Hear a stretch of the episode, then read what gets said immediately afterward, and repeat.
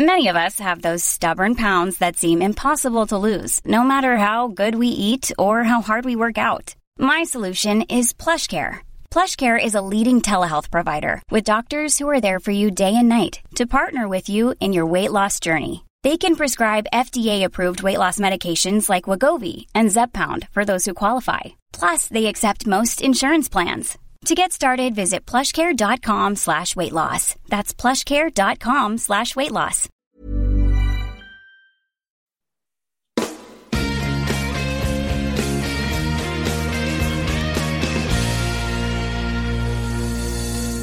Bien, gracias por seguirnos acompañando. Aquí estamos de vuelta en la cara B y Francis nos estaba contando eh, la historia de este descubrimiento fascinante de eh, lo- las moléculas en, este, en el espectro de este exoplaneta. Ay, por decir el espectro, tengo que decir que la última viñeta de XKCD está dedicada a este descubrimiento y es muy divertida, la cual habla de por qué es tan importante para los astrónomos el observar el espectro de un exoplaneta, porque si detecta fantasmas, pues eso quiere decir que es un exoplaneta que está encantado.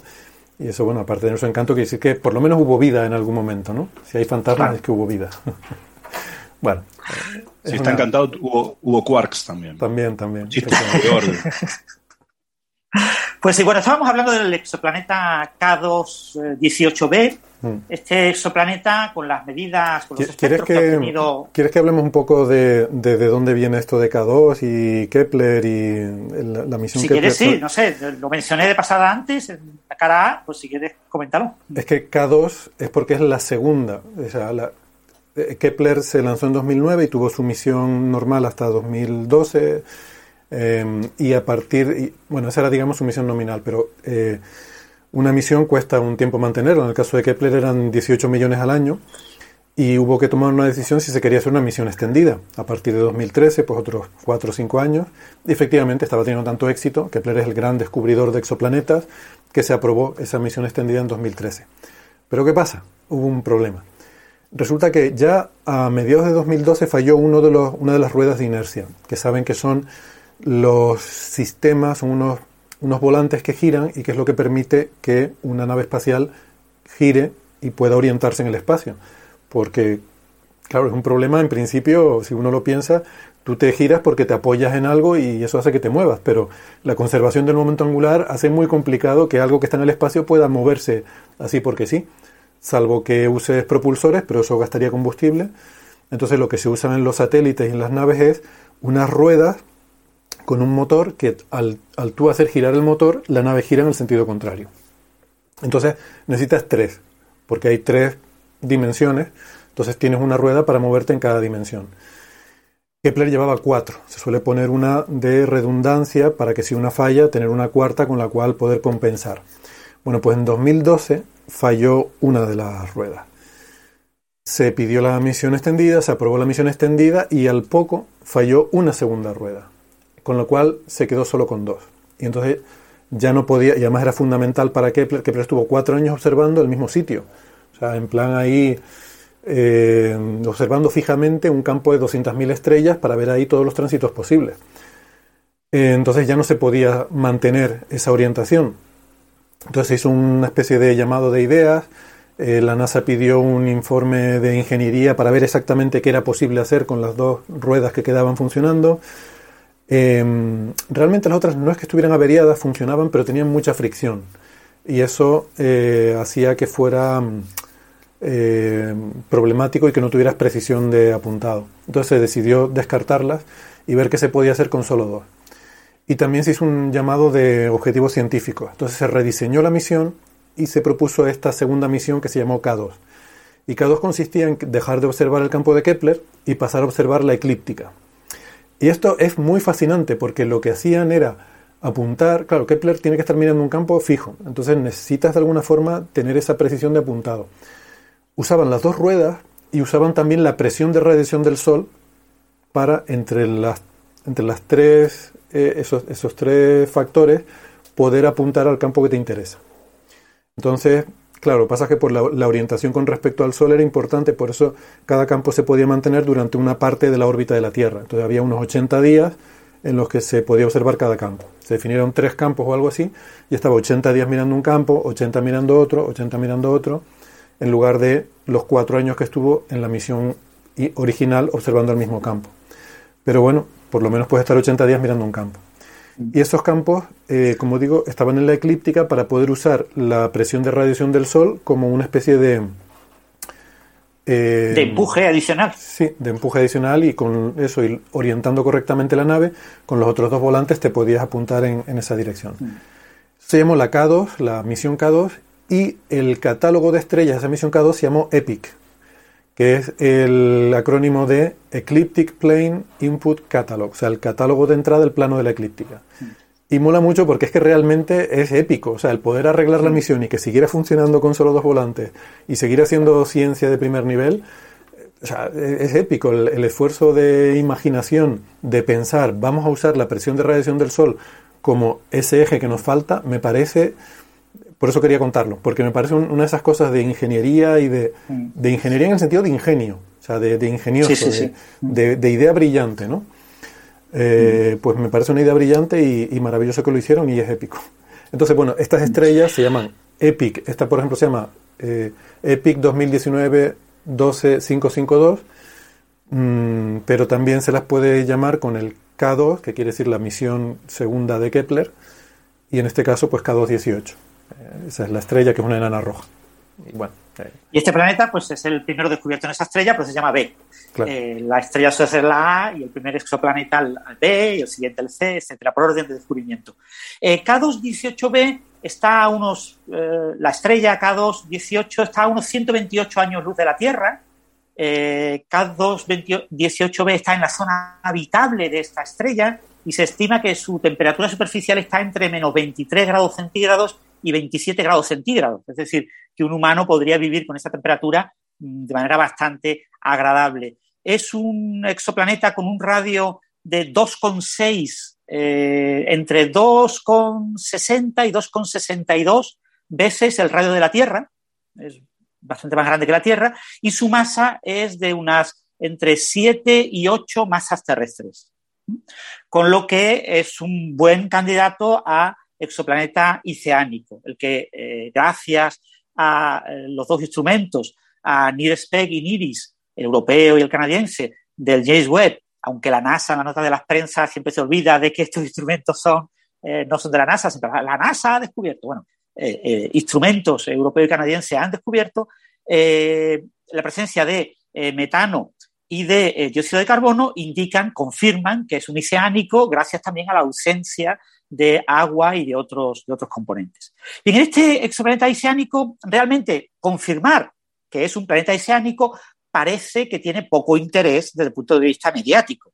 En redes sociales, bueno, ya había indicios de que lo era, eh, los indicios en contra del Hubble, bueno, había varias críticas a esos indicios y quizás no lo fueran. Eh, eh, se resuelve un asunto que parece de menor importancia.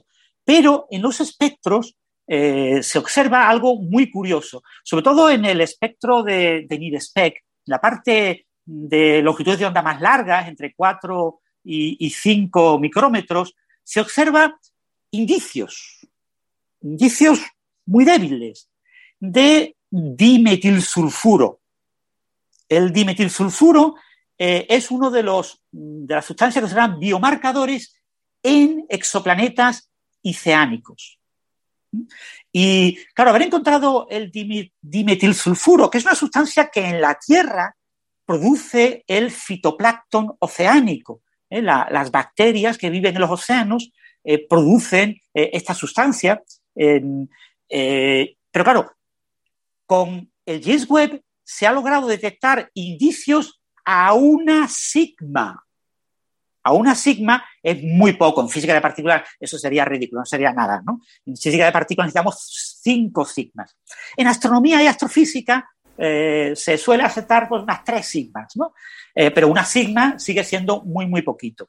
Es decir, los indicios son muy débiles de la presencia de dimetilsulfuro, pero que si se confirmara, porque claro, se podrá confirmar con futuros tránsitos observados por el James Webb, y, por supuesto, con nuevos instrumentos en el infrarrojo que están saliendo en los nuevos grandes eh, telescopios terrestres que podrán observar eh, ese exoplaneta y tratar de buscar eh, señales también del dimetilsulfuro. Si se confirmara que realmente hay dimetilsulfuro en esta atmósfera de este, de este exoplaneta, la cantidad que tiene que haber implica que es muy, muy difícil que sea un origen abiótico.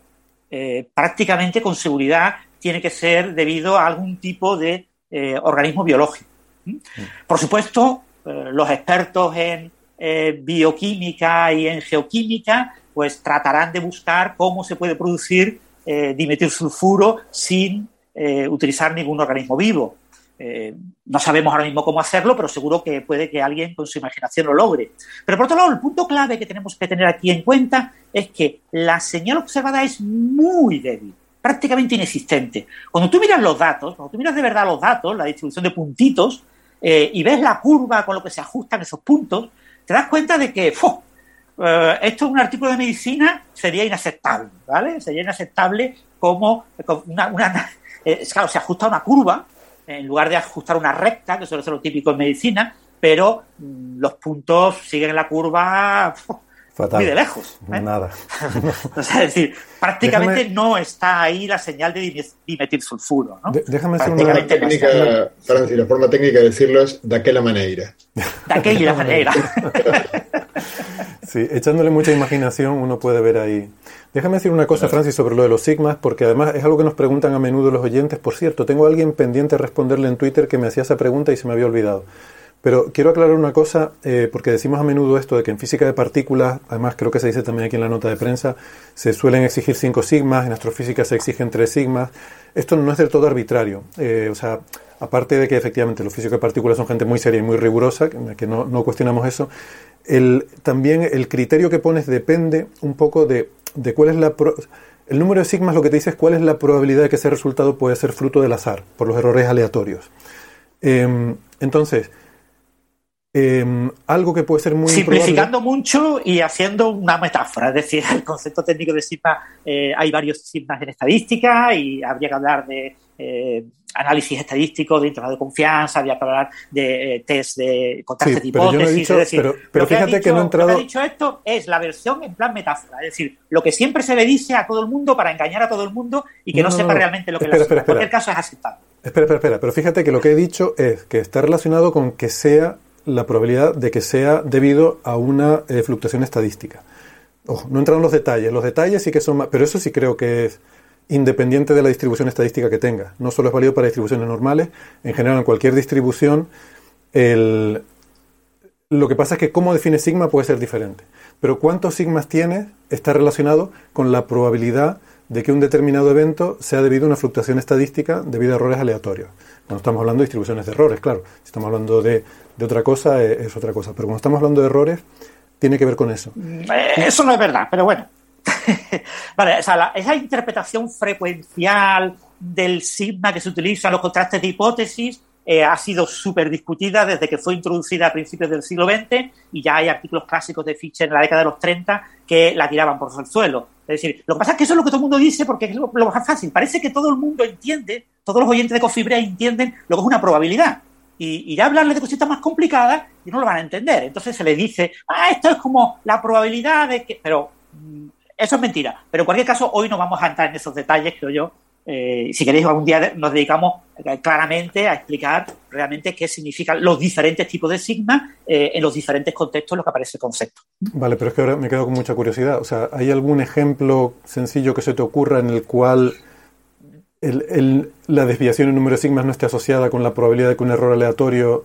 Pues siempre, siempre. O sea, el número de sigmas eh, en un contraste de hipótesis no tiene nada que ver con la probabilidad de que ocurra esa hipótesis. ¿vale? O sea, eh, la interpretación probabilística es muy compleja. Es decir, pasar del número de sigmas a una probabilidad requiere un enorme número de pasos y es algo complicado. ¿vale? Lo que pasa es que mm, la sensación es, si tú le dices a la gente que esto es una confianza estadística en un resultado, y uso la palabra confianza y nunca probabilidad, porque confianza no tiene nada que ver con la probabilidad. Obtener a partir de una confianza estadística de una hipótesis nula eh, eh, una probabilidad es muy complicado. Es muy complicado. Se puede hacer en algunos casos, no siempre. Pero lo que no podemos es decir, no, no, esto es lo mismo. Es lo mismo porque así todo el mundo lo entiende.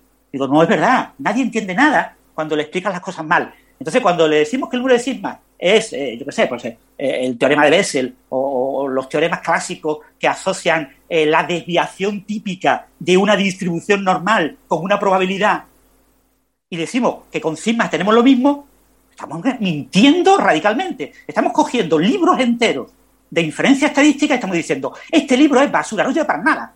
Porque lo único que te puedo decir es que esto es una probabilidad. Y perdona, pero es que este libro de 500 páginas lo que demuestra es que eso es mentira. Entonces, eh, pero eso si quieres lo hablamos otro día, me, si queréis me lo preparo algún día tranquilamente explicar esto, a ver cómo lo contamos de una manera comprensible, pero que es la manera que la gente lo entiende, se supone. Parece que Bueno, todo el mundo entiende lo que es un 5%. Me quedo muy pero, sorprendido y muy mm, curioso porque, mm, o sea, yo entiendo que sí, que el pasar de números, o sea, el- el- lo típico, eh, un sigma es un seis- 66,7%, dos sigmas son el 94%, tres sigmas son el 99%. Entiendo que eso Ahí estamos depende- hablando de desviaciones típicas y con Es- un teorema que entiendo- habla de la probabilidad. Pero Espera, que espera. esos no son los sigmas cuando hablamos de confianza estadística. Sí, pero déjame terminar lo que Y aquí se diciendo. habla de confianza estadística de una hipótesis. Entiendo que eso depende de la distribución en particular de la que estés hablando. No, necesariamente de la distribución particular, sino que eh, cuando se utilizan eh, sigmas como con límites de confianza, ¿eh? Eh, hay un porcentaje, un 65% CL, confidence limit, o confidence level, eh, nivel de confianza, no podemos interpretarlo. Este es un 65%, pues busquemos una distribución gaussiana, pon- sustituyamos sigma por desviación típica y hagamos la interpretación frecuencial de- o frecuentista de ese concepto. Es decir, para hablar de la física solar, pues yo digo, venga, voy a poner el planeta Marte y voy a hablar de la física de Marte. Y porque la gente es que no puede entender el Sol, porque el Sol es muy difícil de entender, pero Marte sí lo puede entender porque es parecido a la Tierra. Entonces yo para explicar el Sol uso Marte. Yo, no, perdona, no puedes usar Marte. Sí, claro, es que como yo le explico a la gente el Sol, es que no lo van a entender. No, pues explícales el Sol. Es decir, si tú quieres explicar límites de confianza, contrastes de hipótesis, inferencia estadística, explica eso. Pero no digas, no, no, pero como sigma es la misma letra que se utiliza para la desviación típica, la interpretación probabilística de la desviación típica en la distribución gaussiana la utilizo para interpretar la sigma. No, perdona. No. Y si un autor en un análisis estadístico ha hecho eso, es que está haciendo trampa. Sus sigmas no son sigmas, son desviaciones típicas. Y tiene que aclararlo. Sigma como desviación típica.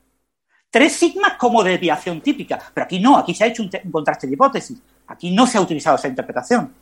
Entonces, eh, pero yo os digo, si queréis algún día en un programa lo preparamos tranquilamente y buscamos a ver cómo poder contarlo y que, y que se tenga la diferencia. Porque una diferencia importante entre tener un profesional de la estadística, de la inferencia estadística, que te ayude en análisis de datos, o tener un software que está hecho por profesionales que te ayuden, a- o hacerlo en plan cuatro cuentas de la vieja. Pero cuatro cuentas de la vieja no te dan el resultado correcto. Vale. Mm. No, no lo he entendido, lo tendremos que hablar offline, pero, pero Es que no quiero, no quiero meter muchos detalles porque quizás no, si lo trato de concluir hoy, lo mismo no. vale, vale, no, no, lo dejamos, lo dejamos para otro día, de acuerdo. ¿vale? O, a- o a lo Quizás mejor, es mejor preparárselo tranquilamente y ya lo contamos otro día con más Sí. tiempo. Y hablamos de la importancia de la inferencia estadística, que de hecho hay varios estadistas españoles, estadísticos españoles, que son de los grandes inferencistas del siglo XX. Son gente que hay, pues, hay que recordarles y, y saber que España es una potencia. pero solo deja- déjame hacerte una pregunta concreta a ver si estoy, eh, si estamos hablando de lo mismo. No estoy diciendo el, eh, o sea, no me estoy refiriendo al contraste de hipótesis de este paper. Lo que estaba diciendo es que en general, porque iba a hacer la comparación de el, el aceptar como criterio las tres sigmas o las cinco sigmas, de que en general ese, ese número, el criterio que pones del número de sigmas que aceptas como, eh, como tu descubrimiento, está relacionado con la probabilidad de que el resultado que has obtenido sea debido a los errores aleatorios. ¿Eso es correcto Eso o es no es correcto? Eso es mentira. Vale. Pues eso me lo tienes que explicar Vale. entonces. Eh, eh, o sea, eso sería gente, pero- verdad si tú en lugar de sigma utilizas la palabra desviación típica. Bueno, y si en lugar de un contraste de hipótesis dices que lo que estoy es tratar, ajustando los datos eh, con un error, eh, el error de los datos lo ajusto con una distribución normal. Entonces, tú dices, en la distribución normal, para mi error, si yo meto la desviación típica, pues entonces la desviación típica se escribe como sigma. Y cuando digo sigma, estoy hablando de desviaciones típicas respecto a la media. ¿Vale? Y estamos hablando de una distribución simétrica, estamos hablando de una serie de propiedades que tiene esa distribución gaussiana. Entonces ya sí es verdad que puedes hablar de esa probabilidad.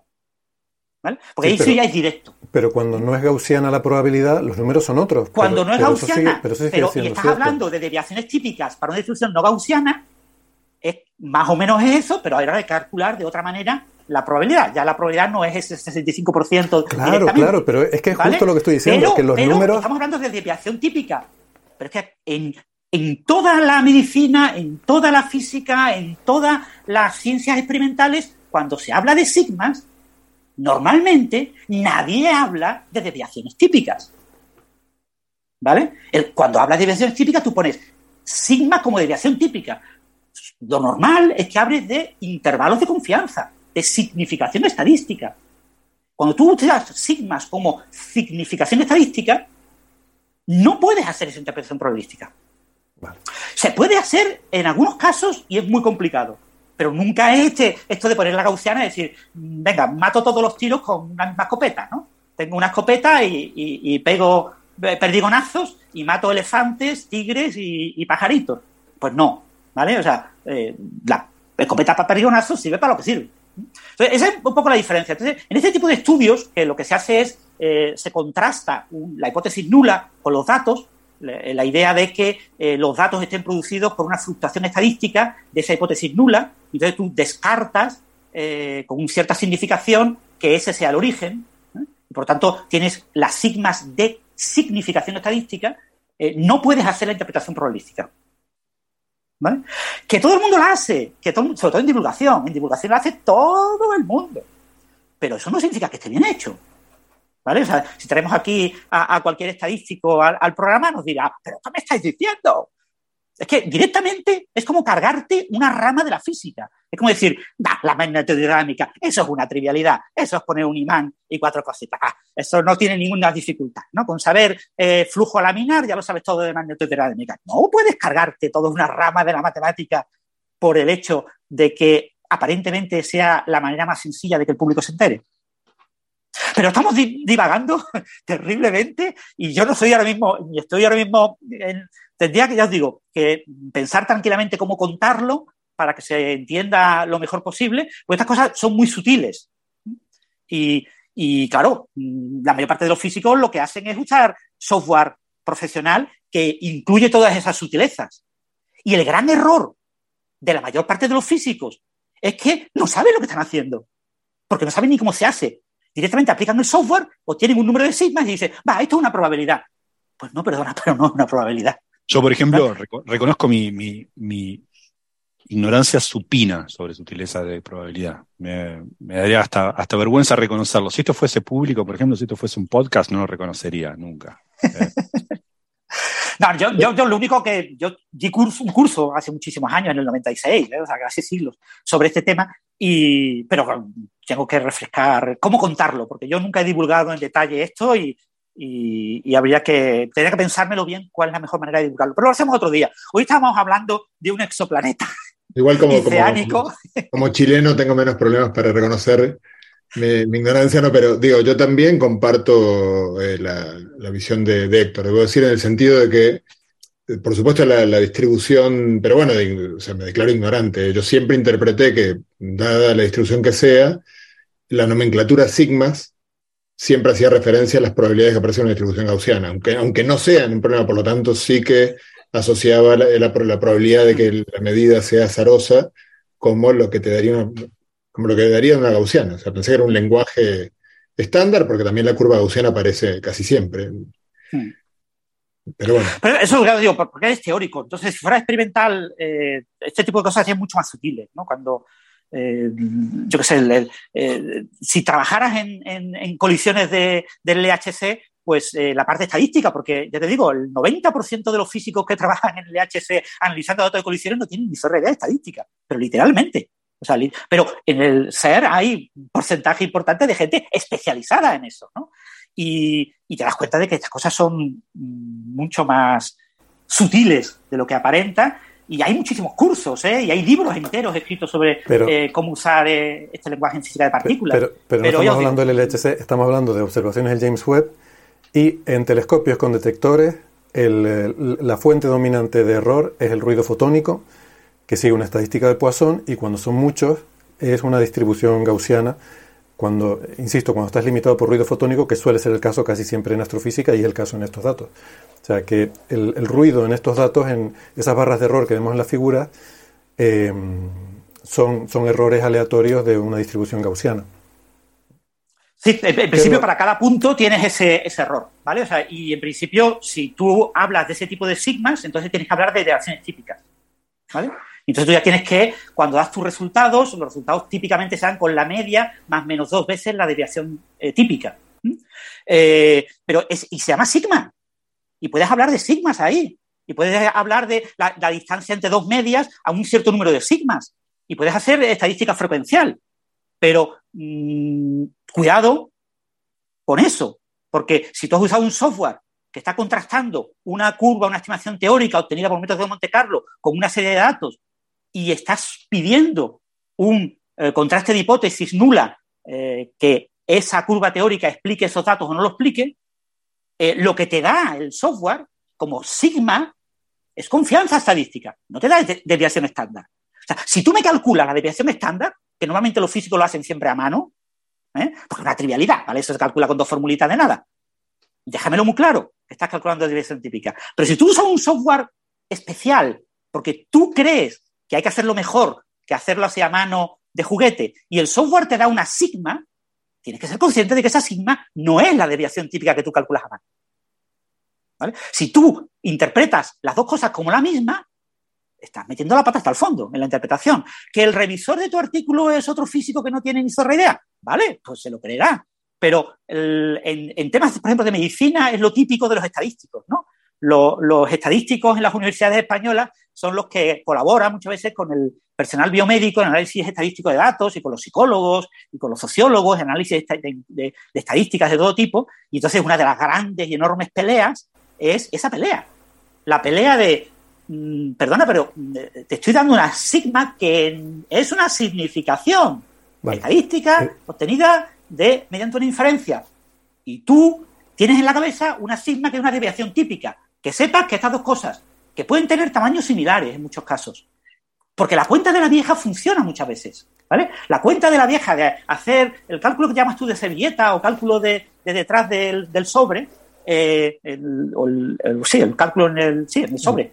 Eh, ese tipo de, cálculo eh, muchas veces da una buena, un buen orden de magnitud, te da una idea de cuáles son los números de desviaciones típicas, coinciden más o menos con el número de, de eh, sigmas de significación. Pero hay que tener cuidado con eso. Vale, esto es la desviación típica, la, desviación típica de Coffee Break, que típicamente nos, desviamos de tema. Esto, esto, es lo que llamamos desviación típica en Coffee Estamos hablando retornamos al, exoplaneta y acabamos, porque hay que dejar paso también a los compañeros para que cuenten sus cositas.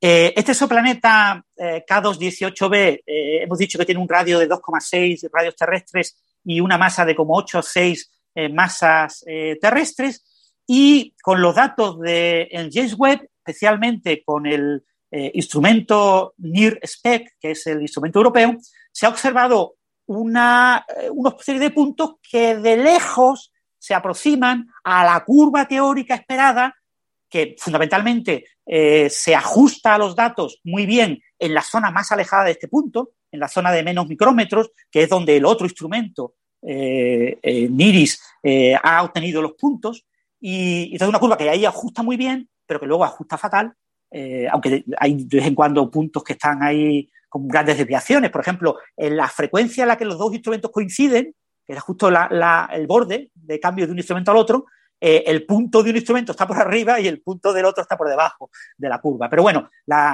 el número de, desviaciones típicas, que es el, intervalito que se dibuja en cada puntito, son desviaciones típicas, no son sigmas, aunque se llaman sigmas eh, o se suelen denotar como sigmas, pues eh, indica que son resultados compatibles entre sí. En cualquier caso, se ha observado una señal muy débil de dimetilsulfuro y lo que hay que hacer ahora es confirmar esa señal.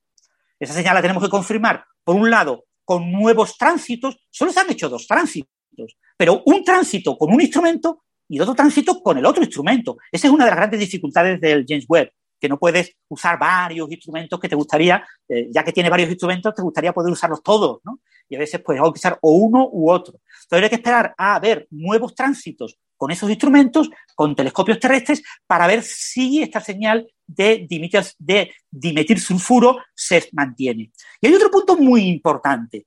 Estos autores en este artículo han hecho trampa, han hecho una gran trampa, que es utilizar una única técnica de análisis de estos datos. Estos datos hay que analizarlos eh, utilizando eh, una, todo un protocolo de, eh, de, calibración que lleva desde los datos raw, de los datos puros, lo que te da realmente el instrumento, hasta los datos que tú realmente necesitas para hacer tu procesado, tu análisis estadístico. Todo ese pipeline, todo ese, ese cauce de, calibración es muy dependiente de eh, equipo que lo hace y del software que vas a utilizar para hacer análisis estadístico de los datos. Estos investigadores han desarrollado su propio pipeline y han analizado estos datos como un pipeline único para esta ocasión. Es decir, no es un cauce que esté validado, no es un protocolo de calibración validado tras muchos artículos. No, es que este es novedoso. Pero es que hay otros ya publicados que se han utilizado con datos del James Webb. Hay cinco o seis. ¿Por qué estos investigadores no los han usado todos y han comparado los resultados de todos y han hecho un promedio estadístico de todos esos resultados? Porque eso es lo que tienen que hacer rigurosamente los investigadores por las prisas de publicar este resultado. Entonces, eh, ellos han publicado este resultado y probablemente ahora que está todo el mundo pegándole collejas y diciéndole, pero ¿qué habéis hecho? Pero, pero ¿cómo no habéis comparado ¿Cómo el la revisión por pares, este artículo, por cierto, la revisión por pares todavía no, no se sabe si ha pasado, pero ellos dicen que está ya aceptado en, en Astrophysics Journal Letters. Con lo que eh, ya ha pasado la revisión por pares. ¿Cómo en la revisión por pares el revisor? En la nota, la nota de prensa se dice que está aceptado en APJ Letters. Claro, ¿cómo los revisores no le han dado collejas? quizás por el tema de la prioridad, por la importancia de que sea un primer resultado, por el eco mediático que va a tener, por la importancia de que la revista se posicione en medios, todo lo que tú quieras. Pero lo que viene ahora es que toda la competencia quiere esos datos RAW, quiere esos datos puros, para aplicar cada uno su técnica.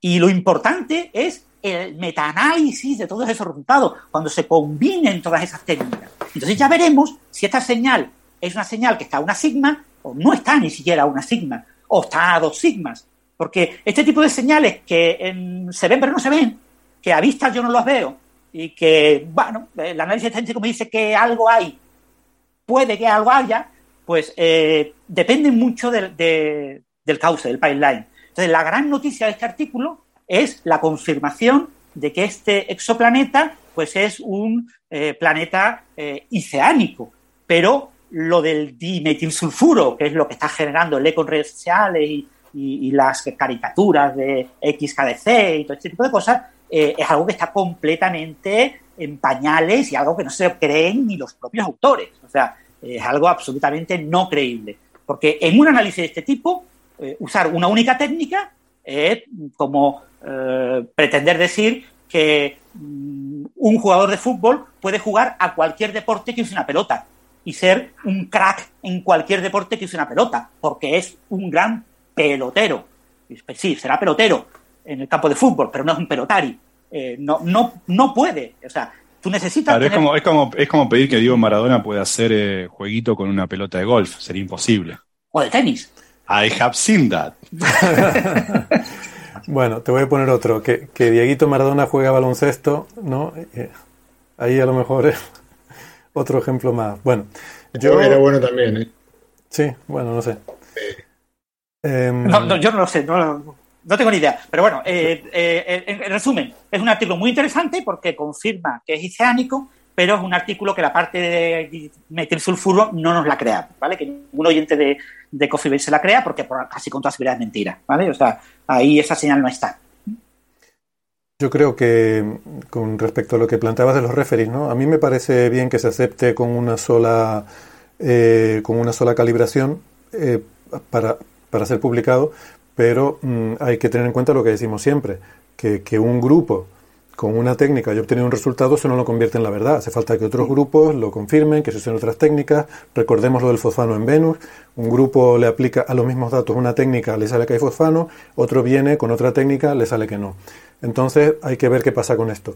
Lo que yo sí le criticaría al referee o los referees o las referees es que le pasen, o sea, esa sugerencia del biomarcador del dimetal sulfuro es que aparece incluso en el abstract. Dice, este espectro también sugiere firmas potenciales de dimetilsulfuro que ha sido predicho como un biomarcador observable en mundos oceánicos, motivando consideraciones de posible actividad biológica.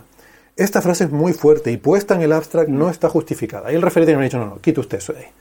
Yo le dejo que usted lo ponga como una frase en las conclusiones, especulativa, bueno, esto podría ser incluso compatible con una firma de dimetilsulfuro o del metilcloruro. Bueno, lo, puedes dejar ahí en, como en la parte especulativa del paper, pero no me lo pongas en el abstract y no me lo pongas con esa em, contundencia, con esa afirmación en la que ya me estás hablando de que esto realmente es lo que hace el paper fascinante y maravilloso y que nos pone a todos las orejas tiesas, ¿no? O sea, es que aquí habla directamente, un paper científico habla de consideraciones de posible actividad biológica es que esto no lo hemos visto sino con el fozono en Venus y a lo mejor es verdad, a lo mejor dentro de cinco años esto se confirma y es un bombazo y es el planeta donde encontramos vida y sería maravilloso y haberlo vivido y histórico, pero todavía no.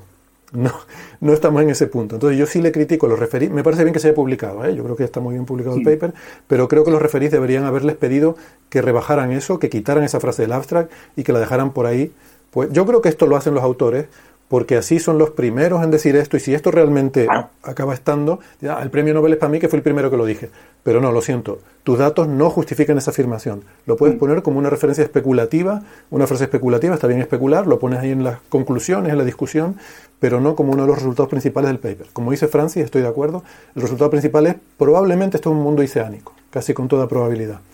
Y eso es lo que ha descubierto el James Webb. Y ahora hará falta más eh, trabajo. Esto la, prioridad, por cierto, una cosa que me llamó la atención es la velocidad con la que se publicó este paper, eh, que creo que Francis también aludía que quizás las prisas les han jugado una mala pasada, porque las observaciones son las de NIRSPEC son de enero, eh, es así o al revés, no recuerdo ahora. Sí. Una es de enero y otra de junio.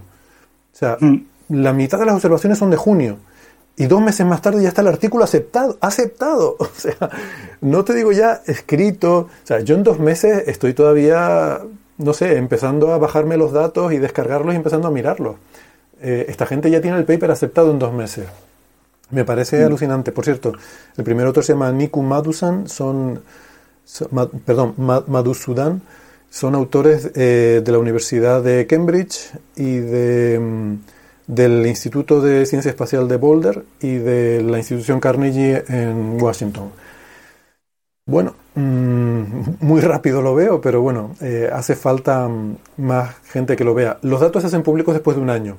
O sea, que los que se tomaron en enero, pues en el enero próximo ya cualquier investigador se lo va a poder descargar hmm. y, analizarlo con la pipeline que quiera. Eh, en Twitter ya hay varios expertos que han pedido a los eh, investigadores de este artículo que una vez que esté en la revista que por favor que liberen esos datos para que todos ellos puedan aplicar su propio software y sus propios análisis y para poder confrontarlos. ¿no? Mm, tendría sentido. El punto clave es eh, en un artículo en el que tú no tienes, y no digo evidencia, digo indicios, tú no tienes indicios que apoyen una hipótesis, tú no puedes plantear esa hipótesis y explicitarla en el abstract y, y precisar las conclusiones y dejarlo como que, bueno, no es seguro, pero casi seguro, ¿no? Mm. Eh, eso no se puede hacer, eso no, no se debe de consistir en, en, la ciencia y ahí para eso están los revisores, se supone, para, para aclararle a los autores, mire, que está usted pasando un poquito del límite, yo entiendo que usted quiere un premio Nobel, pero que esperemos un poquito, ¿no? Esperemos a que esto esté más claro. Claro, es que esto es lo típico, la, la frase es cauta, dice, sugiere signos potenciales, todo es muy condicional, ¿no? Posible actividad biológica, consideraciones, o sea, es todo como muy condicional. Pero claro, aunque tú no lo estés afirmando, el hecho de, mira, en Twitter hace poco nos lo decía alguien respecto a, justamente habíamos estado hablando de Loeb eh, la semana pasada, luego el, siguiente programa de Cuarto Milenio, al parecer estuvo allí Loeb, y titulaban Sí, digo yo, menos mal que lo pusimos nosotros antes, no, vaya a ser que alguien hubiera pensado que nos copiamos de cuarto milenio o algo así. Exacto. La verdad que escapamos locos porque podía haber sido, se mascó la tragedia con esto, pero bueno. Em, y por cierto, creo que estuvo también eh, Alex Dietrich eh, y, más gente, ¿no? Bueno. Total, que parece que sacaron un titular. Pero, has visto, confiesa, confiesa. ¿Has visto el programa o no lo has visto? No lo he visto. he visto que la gente, la gente me cita en Twitter como si yo tuviera interés en esas cosas. Digo, pero, por favor, yo lo dije, yo quiero bajarme de este tren, déjenme bajarme de este tren, que si no me tiro en marcha, lo dije también. No, que, mm, ¿qué estaba diciendo? Ah, sí, que por lo visto alguien marcaba, me mandaron un pantallazo en el que se veía un titular, ¿no? Eh, puede ser eh, un...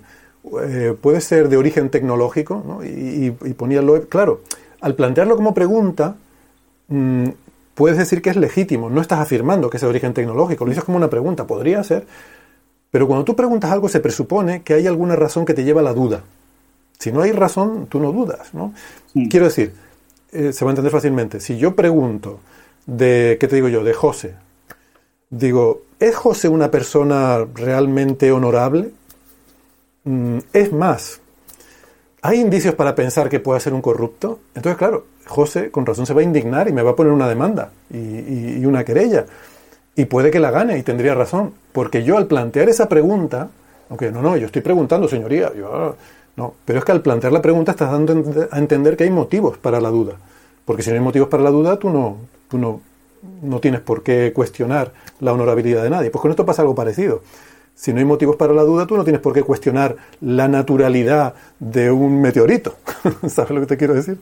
Y aquí pues lo mismo, ¿no? Si tú planteas que es posible que haya signos de eh, de, actividad biológica y tal, ostras, eso tienes que tener un poco más, siquiera para plantear la duda, tienes que tener un poquito más trabajado. ¿eh? Por ejemplo, el del fosfano de Graves, de Graves y, tal, que yo todavía ahí quiero dejar abierto un poco la, hasta que no haya más gente que se pronuncie, yo lo quiero dejar todavía un poco abierto. Eh, ellos tenían una mayor significancia. Ellos con su... otra cosa son los errores sistemáticos, ¿no? Aquí hay cosas diferentes, mm. errores aleatorios y errores sistemáticos. Aquí estamos hablando en este trabajo del mundo islámico de posibles errores aleatorios porque la significancia estadística es muy baja. En aquel caso, eh, la confianza en cuanto a los errores aleatorios era muy alta. Lo que pasa es que la diferencia con el otro grupo era con los errores sistemáticos, que al hacerlo de otra forma, pues te salió un resultado diferente, ¿no? Pero yo entiendo que el grupo de Griffiths hiciera esa afirmación, de decir, nosotros hemos hecho esto y nos ha salido este resultado y hemos visto esta firma. Por tanto, lo publico, esto es lo que he visto con mi análisis. Lo, lo, veo más justificado aquello, ¿no? Bueno.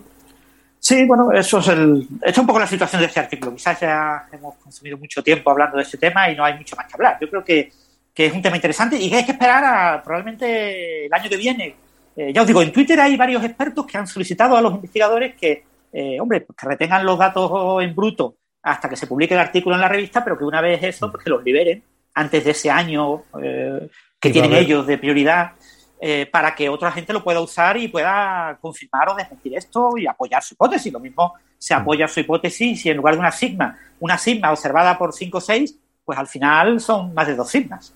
Mm. Sí, no son una sigma observada por 5 o 6, no son 5 o 6 sigmas, ¿no? Pero.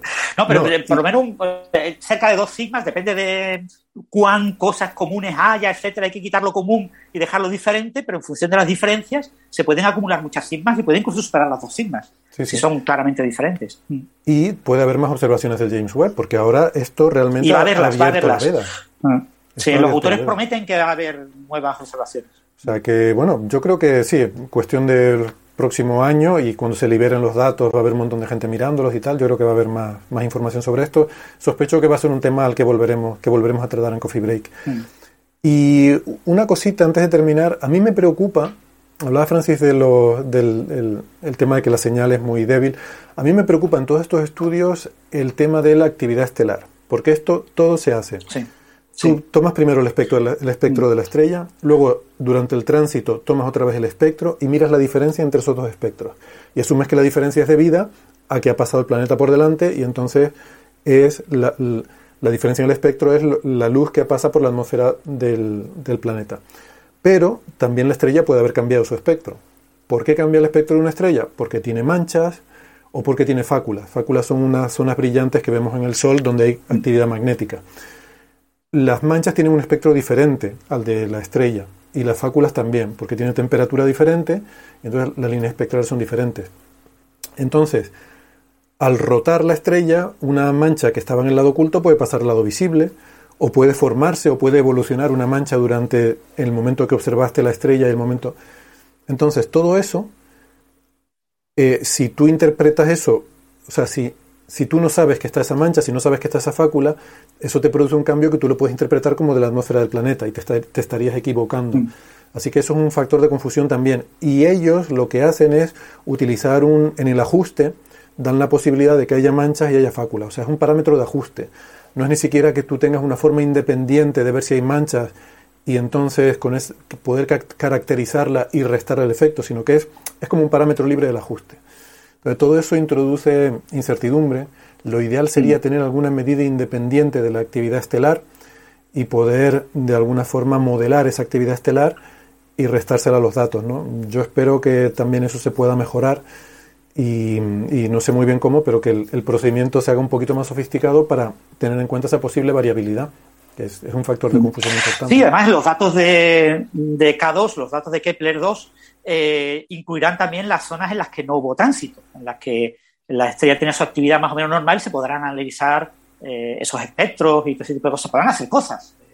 Eh, pero perdona, Kepler no tiene espectros. Eh, bueno, Kepler ya no, ya no está funcionando, esa es otra, pero... pero... No, pero decir, pero bueno, las curvas de luminosidad entre los tránsitos eh, mm. que observó Kepler, bueno, sí, no tiene espectro, pero bueno, quizás pueda servir de, no sé, no lo sé. puedan servir de indicación, de indicativo de la actividad estelar, ¿no? El, la luminosidad cambia con las fáculas y con las manchas, ¿no? Sí, pero no sabes en este momento cuánto está, ¿no? O sea, Kepler ya no está observando, o sea, que no, no puedes usarlo. Pero bueno, puedes tener una estadística promedio, ¿no? De cuál es la actividad de la estrella, si es más activa, menos activa, Claro, pero no sé hasta qué punto te vale lo promedio. o sea, te vale para tener una idea de si esto puede ser un problema o no. Pero sabiendo que la hay, porque de hecho aquí en este ajuste tienen que meter una mancha. Eh, sí. O sea, que, que consideran que aquí hay por lo menos una mancha. Debería, deberíamos tener una forma independiente, pero pero bueno, no. Pues nada, no queda otro remedio que volver a observar con otros instrumentos. Sí, sí. Bueno, pues nada. Con otros espectrómetros. Seguiremos este tema. Bueno, otra cosa muy chula, muy divertida que ha pasado mm, estos días es que se ha visto em, o se ha, bueno, se ha detectado lo que parece ser la primera, em, la primera, se, dice burbuja de galaxias, que me parece un nombre muy poético, eh, la primera oscilación acústica de variones, ¿no? que creo que podemos explicar lo que es para, para, empezar, que me parece algo muy bonito. Las oscilaciones acústicas de variones son. El nombre quizás es feo, a mí me gustaría más llamarlo, no sé, ondas de materia en el universo eh, primigenio o algo así. Pero, bueno, no primigenio, todavía existen y de hecho son más grandes, pero que mm, las conocemos estadísticamente, sabemos que existen estas, estas burbujas en la estructura del universo, sabemos por qué se formaron y es algo muy bonito, y por qué existen todavía. Y ahora hay un trabajo que se acaba de publicar, eh, Francis, creo que tú lo has leído, en Astrophysical Journal también, en el que eh, pues publican lo que puede ser la primera detección de una de estas burbujas individuales. ¿no? Sí, este artículo a mí me genera muchas dudas. Eh, he visto también un vídeo en el que entrevistan al autor principal y, cerca de una hora y le hacen muchas preguntas y todo eso para, para y él está como absolutamente seguro de que lo que ha hecho es lo mejor que se puede hacer eh, con los datos disponibles.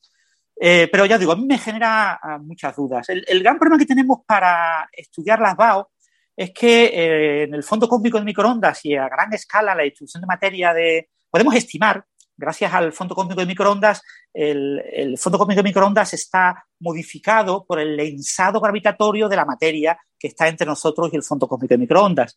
Eh, gracias a eso se puede, digamos, yo tengo mm, una observación única del fondo cósmico de microondas, pero tengo, a partir de esa eh, observación única, tengo una información estadística genérica que puedo, digamos, como quitar y quitar de esa observación y entonces quedarme con lo que podría ser el efecto del lensado, ¿no? El efecto de eh, Sulayev-Seldovich. Eh, hay varios efectos eh, que modifican lo que vemos del fondo cósmico de microondas y que nos permiten explorar la distribución de materia que hay entre nosotros y el fondo cósmico de microondas. Y podemos estimar la distribución a gran escala de la, de la materia en el universo. Y gracias a eso podemos explorar si hay estas BAO. Estas BAO, eh, por la física del modelo. perdona, BAO eh, son las siglas en inglés de estas oscilaciones acústicas de variones, ¿no? Eh, variones Acoustic Oscillation. Estas BAOs podemos estimar, digamos, estadísticamente la distribución que observamos en todo el cielo. ¿eh? Y podemos tener, no, podemos ir al detalle. Básicamente, explorando eh, parejas de galaxias y aplicando un análisis estadístico a lo que esperamos observar, podemos ver que las distribuciones de galaxias que observamos en el universo, con los grandes subbis, ¿no? con los grandes eh, catálogos galácticos, el catálogo DES, el de Sloan, hay muchos catálogos, podemos ver que hay una escala, una escala típica que es la que esperamos que tengan estas BAOs. Estas BAOs son como oscilaciones, son como ondas acústicas, entonces tenemos como una onda que surge, entonces son como, como burbujas, y tenemos como diferentes burbujas, y tenemos una distribución estadística. No vemos las burbujas, pero estadísticamente todas las burbujas tienen un tamaño similar. Entonces lo que vemos es esa escala, ese tamaño de esas burbujas. Y con eso decimos que hemos observado las BAO. ¿Me, dejas eh, dar una introducción al oyente que no esté familiarizado con el, con el concepto de estas oscilaciones? Porque además es un tema muy bonito. Eh, ¿Ibas a decir algo, José? A lo mejor ibas a decir eso mismo. No, sé si... Eh, sí, sí, sí, si quieres, eso, quería, quería hacer una pequeña introducción que creo que va a ser fácil de entender. O sea, la, cuando, el, cuando el universo estaba en etapa en la cual la materia bariónica eh, estaba acoplada a la, luz, digamos, al campo electromagnético, que eso es antes de los 380.000 años, justamente cuando se formó el, el, fondo cósmico de microondas. Eh, bueno, la luz produce una presión que, en la expansión del universo es una fuerza, en, principio una dirección, de la materia oscura que no está acoplada a la luz, eh, pues se va quedando rezagada en la expansión y produce como si fuera una fuerza en la dirección contraria, atractiva. Entonces, eso hace oscilar la materia bariónica y produce ondas como si fueran un lago, una onda que empieza a expandirse, a alejarse, sostenida por estas dos, este, em, estas dos interacciones de la materia bariónica con la materia oscura y con la eh, radiación, hasta que justamente la luz se desacopla. Entonces, cuando se produce el fondo cósmico de microondas, justamente deja la luz de interactuar, porque los átomos se neutralizan, y entonces queda ese tamaño. Como sabemos bien cuándo ocurrió eso, sabemos qué tamaño tienen esas, ese frente de ondas, eso debería poder verse en el cielo.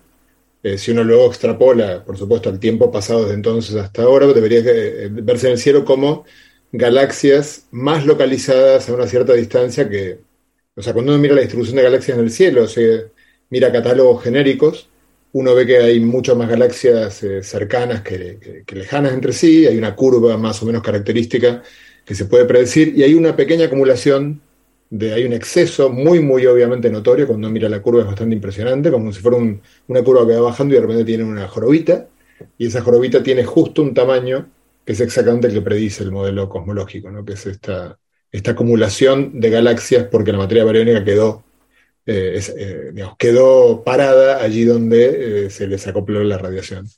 Bueno, no sé si lo expliqué de manera clara. puedo darle un paso un poco más atrás incluso y eh, me gustaría precisar la parte esa que creo que fuiste muy rápido por encima del acoplamiento con la luz. ¿no? En, el universo primigenio, como estaban separados los, los protones y los electrones, y los electrones son muy, muy afines a, interactuar con los fotones, eh, tienen una, se dice una sección eficaz muy grande, o sea, un, un, fotón cuando ve un electrón rápidamente choca con él.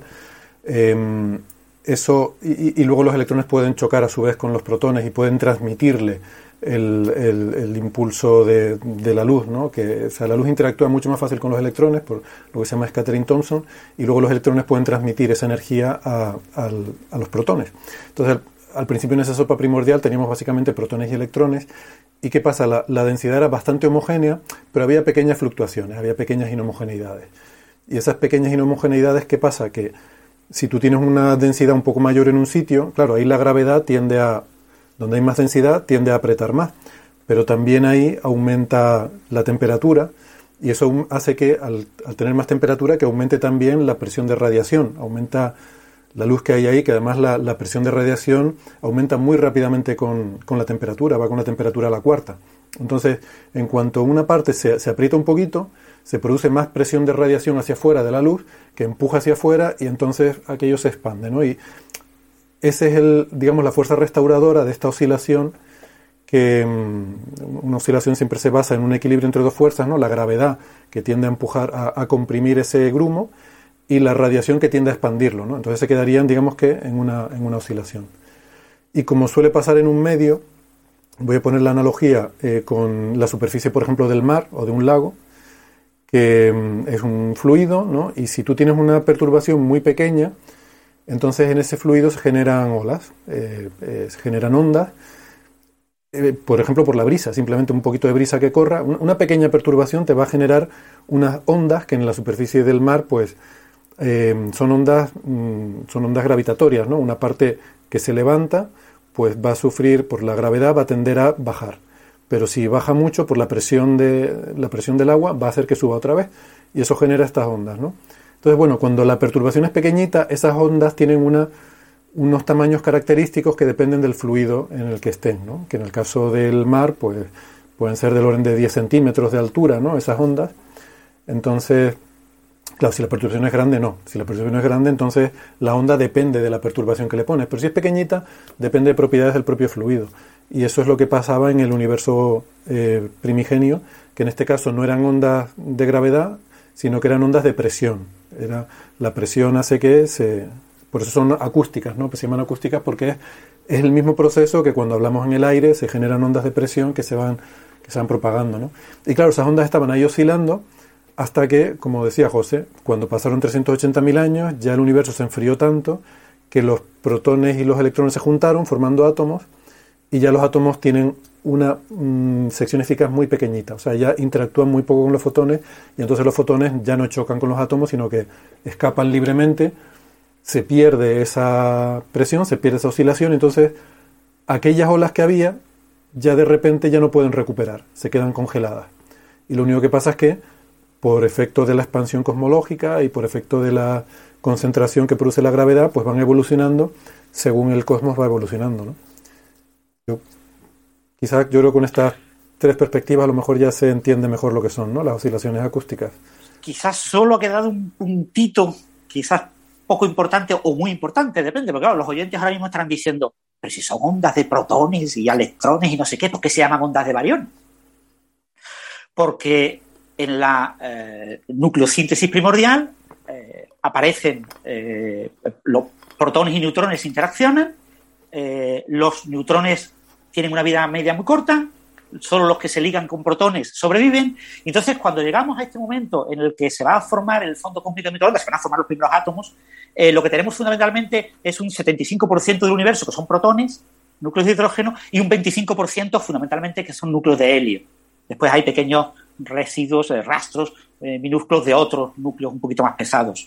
Entonces, claro, este proceso en el que los electrones se ligan a núcleos de helio para formar átomos de helio y a eh, protones para formar átomos de hidrógeno, se forman primero los de deuterio, después se forman los de hidrógeno, que es el proceso por el cual el universo, que no era transparente para la luz, porque la luz constantemente estaba interaccionando con los electrones, pero que ahora, cuando se forman los átomos, se vuelve neutro toda la materia y ya los fotones pueden ir libres, pues es lo que hace que estas ondas influyan no solo en los protones, sino también en los núcleos de helio, con lo que eh, son ondas de variones Mm. porque los núcleos de helio están hechos de eh, protones y neutrones que se llaman bariones. Sí, esto a mí esta, esta jerga me parece un menosprecio tremendo a los electrones, que al final son, juegan un papel protagonista en todo esto, pero en cosmología, en astrofísica es habitual hablar de la materia bariónica para distinguirla de la materia oscura. Y a mí eso siempre me ha parecido un desprecio a los electrones, pero bueno. Eh, la diferencia son un factor de 2000 en la masa. Sí, por eso es porque se habla de masa, ¿no? La masa bariónica y masa oscura. Pero en este caso, cuando estás hablando de algo que no depende de la masa, en este caso, por ejemplo, además, es que resulta que la interacción del electrón con el fotón es fundamental. Es fundamental, eso no depende de la masa. Entonces, me parece que una desconsideración eh, inaceptable y una descortesía el olvidarse así de los electrones. Por cierto, Francis, creo que dijiste eh, que el 75% de los núcleos son protones y el 25% de helio. Son 90 y 10, creo. O sea, es en masa. 90 y 10. la masa la masa es la que es 75-25, porque el núcleo de Yo recordaba el 75-25, pero lo mismo me confundí. Creo que 75-25 es la masa, pero el número eh, creo que es 90 y 10, ¿no? Claro, claro. El, helio, o sea, tienes 3 y 4, o sea, mm. sí, sí, efectivamente. Vale. Y en cualquier caso, que no hay, por eso, por la existencia de esa pequeña cantidad de los que no son protones, no se llama oscilaciones acústicas de protones, se llama oscilaciones ah, acústicas de variones. Pero debería ser de, de, variones y electrones. Yo insisto, reivindico los electrones. Oscilaciones acústicas de materia, quizás. De materia, sí, eso. De hecho, yo creo que un nombre mucho más poético sería eso, lo que yo decía, ondas de materia, o así, olas de materia, ¿no? Eh, que, que, al final eh, lo que produce es que en el cosmos haya la distribución de galaxias no sea homogénea, sino que haya esas olas, ¿no? Eh, decía José muy bien que si tú haces estadística la distancia 2 a 2 entre galaxias, dice, cojo todas las galaxias posibles de 2 en 2, todas las parejas posibles de cada galaxia con todas las demás, y miro la distancia que hay entre ellas, tú pensarías que están distribuidas aleatoriamente, o sea, que puede haber cualquier distancia. Sin embargo, no, hay una distancia que es más probable que otra, que es ahora mismo creo que son 400 millones de años luz o algo así, hay un poquito más de probabilidad de que dos galaxias cualquiera estén separadas por 400 millones de años luz que por cualquier otra distancia, bueno, no que por cualquier, que, que lo que correspondería a una distribución aleatoria, por así decirlo. Y la razón sí, de bueno, ese pues número- sí. Sí, que además esa distancia es el horizonte de la onda, o sea, la onda sonora tiene una velocidad que es muy, muy cercana a la de la luz. Y entonces en el momento de desacoplo eh, se produce, es exactamente el tamaño que tiene esa onda en el momento de desacoplo. Exactamente. Bueno, pues yo- volviendo al, paper, eh, eh, este tipo de estudios sobre estas ondas, eh, oscilaciones acústicas de variones, eh, se han hecho fundamentalmente estudios estadísticos, como ha dicho José, es decir, comparando distancias entre. Yo cojo pares de galaxias, muchos pares de galaxias, y miro sus distancias y hago una, un histograma, hago, voy dibujando las distancias, la cantidad que tengo de cada, y veo que hay un pico, la, la distancia está como, conforme me voy, eh, tengo unos picos al principio, obviamente a distancias muy cortas hay muchas galaxias, porque las galaxias se forman en, en- cúmulos, en cúmulos galácticos, están los supercúmulos, eh, y, entonces tengo un pico asociado a, a distancias cortas, tengo un segundo pico asociado a la distancia típica de formación de los, cúmu- de los supercúmulos galácticos, y después tengo una caída de, en la distribución, en el número de galaxias que tengo a una cierta distancia y de repente aparece como un pico, como una montañita, y después vuelve a bajar. ¿no? Y esa montañita está ahí a esa distancia eh, BAO. Y eso lo habíamos observado de manera estadística. ¿vale? Eh, el gran problema que tenemos de observarlo de manera real, porque alguien dice, sí, tú has hecho un análisis estadístico y observas que aparece un pico. En, esa, eh, en ese histograma aparece un pico, pero mm, ¿de verdad existen estas ondas? Yo quiero ver una. ¿eh? Claro, el problema de ver una es que hemos visto muy pocas galaxias en el universo, pero mm, porque vivimos dentro de una galaxia, porque tenemos una enorme cantidad de estructuras que nos impiden ver las galaxias que nos rodean, porque tenemos muchas limitaciones técnicas a la hora de, verlo por la, por la situación en la que nos encontramos en nuestra propia galaxia. Eh, lo que vemos son como dos cuñas en- de distribución de galaxias. ¿eh? En todo el cielo vemos como dos cuñas en las que vemos galaxias y una distancia relativamente corta, y otra cuña. Y después tenemos toda una región enorme en la que no vemos absolutamente nada porque está en el plano galáctico y todo el entorno cercano eh, a la galaxia. Entonces, eh, en dos cuñas relativamente, dos cuñas que, digamos que salen como perpendiculares a lo que es el plano de la galaxia, pues es muy difícil ver una estructura de ese tipo. las cuñas tienen un tamaño comparable, comparable a esta distancia, pero no mucho más. Entonces, eh, no es nada fácil encontrar ahí una señal de ese tipo. Será una especie como de gran cascarón esférico de distribución de galaxias. ¿no? Es cierto que hemos visto grandes estructuras. Hemos visto eh, pues el, eh, muros, muros galácticos, gran muro. Hemos visto estructuras como la Niaquea, que es el supercúmulo, que es dinámico, en el que pertenece nuestro grupo local de galaxias. Hemos visto grandes estructuras, ¿no? Pero mm, ver esa, esa estructura aproximadamente esférica y con esa escala concreta, con ese tamaño concreto, es algo que hasta ahora no se había eh, podido ver en los datos. Cuando uno mira los datos, uno realmente no lo ve, no ve esa estructura. Y sobre todo, porque no lo vemos porque vemos muy pocas galaxias, porque estamos, podemos ver por limitaciones puramente técnicas una cantidad de galaxias tan pequeñas en unas regiones del cielo tan sesgadas en las que es muy difícil eh, eh, eh, pretender encontrar este tipo de estructuras. Como mucho, podríamos ver dos. Uno en la cuña que está hacia arriba en el plano galáctico y otro en la cuña que está en el... Pero tendría que haber mucha coincidencia, tendría que ser mucha casualidad para que se vieran dos. Como mucho podríamos esperar ver uno. Pero cuando uno hace eh, los estudios para buscarlo en los diferentes catálogos galácticos, no lo encuentra. Y dice, ¿qué pasa? ¿Está o no está?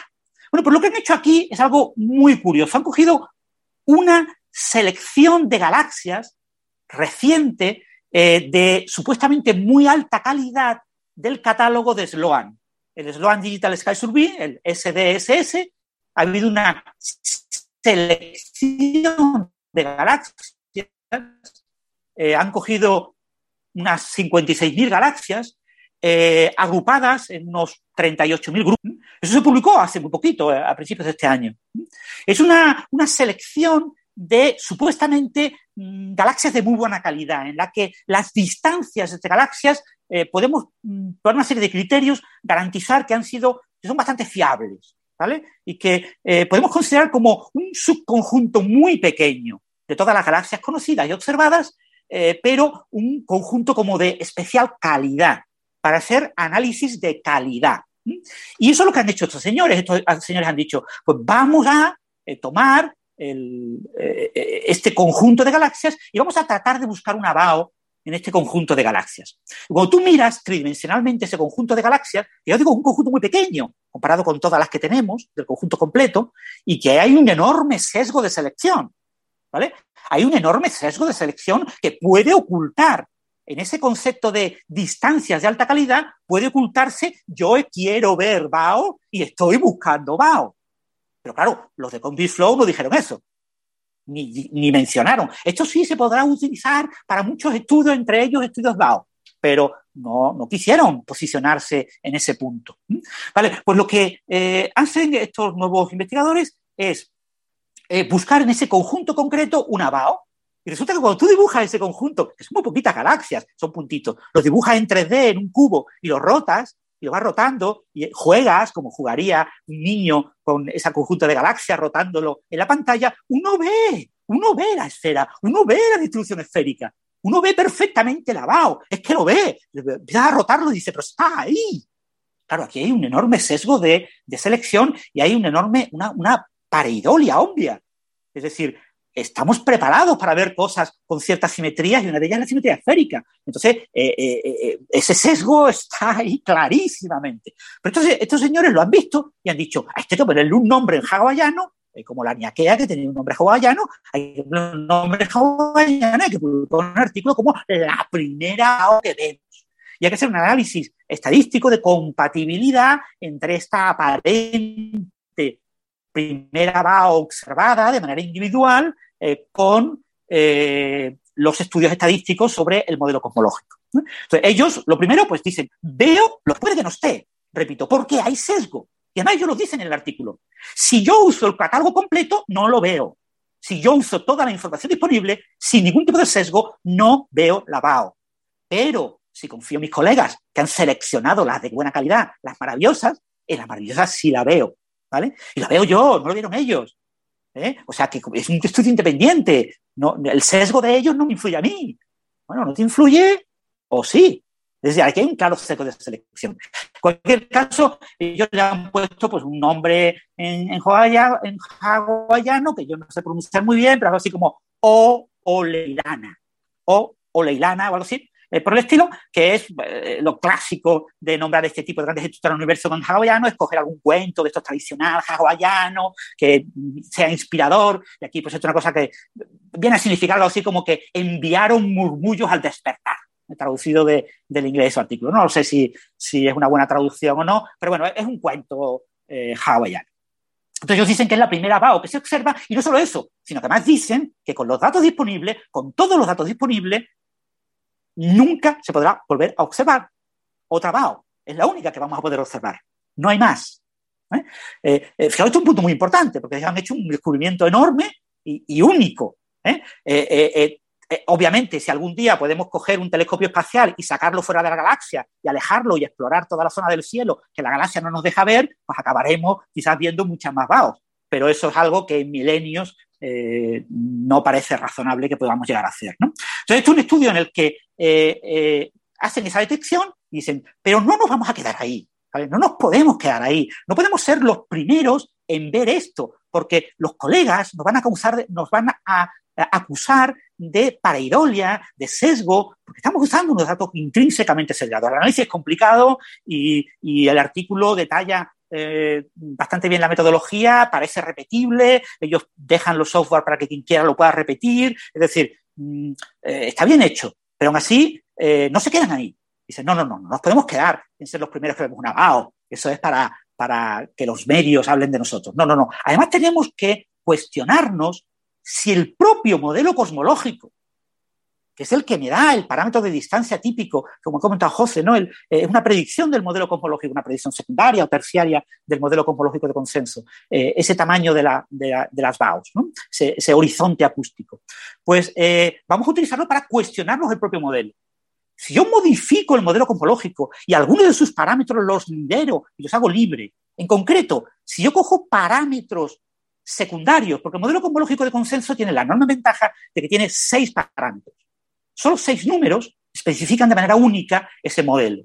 Después hay como ocho o diez, depende de cómo los cuentes y qué parámetros digas, que son parámetros secundarios que se obtienen a partir del modelo y que se pueden poner como parámetros libres. Tengo el modelo con siete parámetros, pero eligiendo cualquiera de ellos, o con ocho parámetros eligiendo pareja de cualquiera de ellos. Son parámetros libres, como por ejemplo la constante de Hubble, es decir, el parámetro de Hubble en el tiempo actual, o por ejemplo eh, algunos parámetros relacionados con la distribución estadística de galaxias eh, en cierta escala, como es el parámetro S8.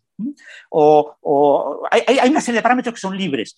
Y entonces lo que hacen estos señores es decir, imaginemos que de verdad esta BAO es una BAO y, aunque yo eh, la he obtenido gracias al modelo de consenso, ahora imaginemos que yo quiero chequear el modelo de consenso con esta BAO. Entonces añado al modelo de consenso como parámetros libres algunos de los otros parámetros. Y en concreto este parámetro, el parámetro S8, que más o menos eh, nos da un poco la escala de densidades de materia eh, eh, en,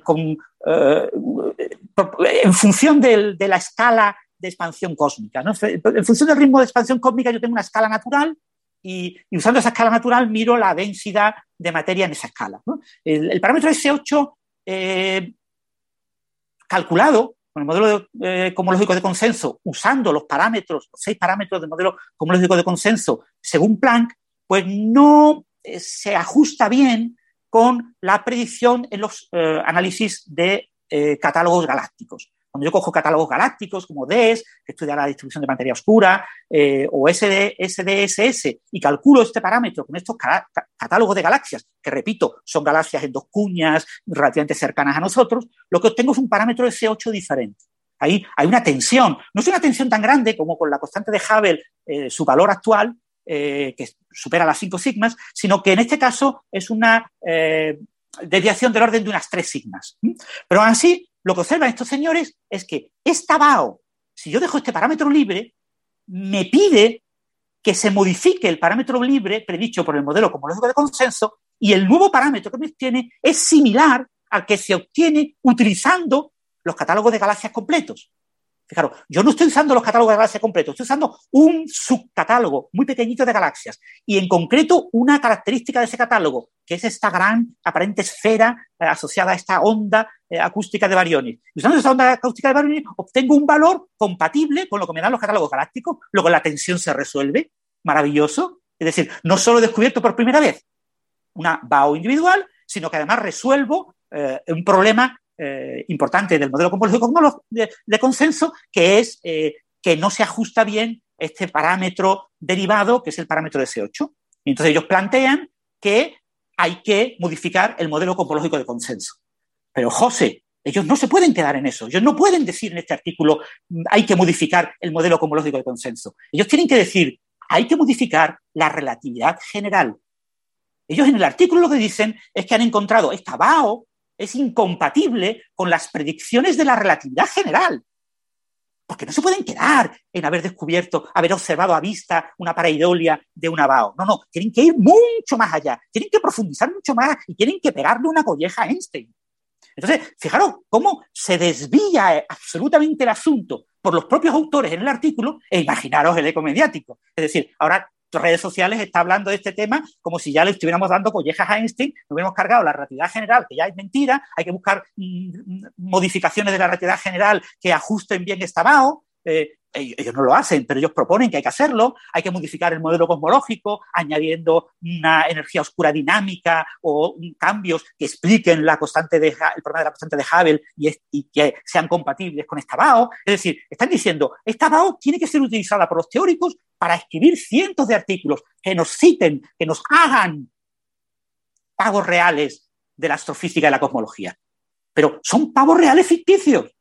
Son esos pavos reales de Portugal que servían para eh, dar el tiempo, para medir la, presión atmosférica o la humedad y cambiaban de color y te predecían el tiempo. Estamos en lo mismo, es decir, se está construyendo una especie de castillo de naipes increíble en redes sociales y en ciertos círculos de una cosa que es absolutamente ridícula. Es decir, aquí hay un sesgo de selección y es muy difícil en ese sesgo de selección, eh, cuando tú hablas de calidad a la hora de medir distancias entre galaxias, estás buscando, obviamente, eh, ver cosas como estaba.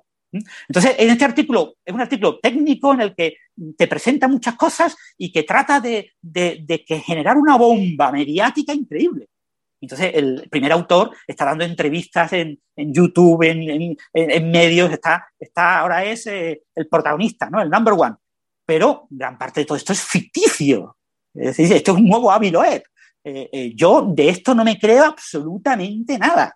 ¿eh? O sea, yo creo que este, esta O, Leilana, esta primera va observada de manera individual, probablemente sea completamente ficticia y probablemente desaparezca. Porque mm, yo, sinceramente, si fuera el autor, me hubiera quedado en exponer esto y punto pelota. Y quizás en un artículo posterior ya haría análisis hablando de cosmología, no sé, pero meterlo todo en el mismo paquete y hacer afirmaciones como que tenemos que cargarnos la realidad general y tenemos que buscar gravitación modificada para entender una pura pareidolia, pues me parece muy exagerado. Pero obviamente ahora todos los cosmólogos y todos los astrofísicos estarán queriendo darme collejas a mí, porque yo no puedo criticar así a un artículo pues, que, se, que se ha publicado en The Astrophysical Journal y, y, que ha pasado por revisión y que yo no soy astrofísico y que yo no puedo criticar a los astrofísicos por hacer eso. Pero el artículo te lo lees y dices, pero, pero, pero ¿cómo me está, pero qué me cuenta este hombre? O sea, porque una cosa es el análisis técnico, que tiene muchos detalles, pero infinidad de detalles, hay cantidad de cositas que ha tenido que hacer. Es decir, hay una cantidad de sitios donde puede haber metido eh, cuestiones sistemáticas, errores sistemáticos, sesgos,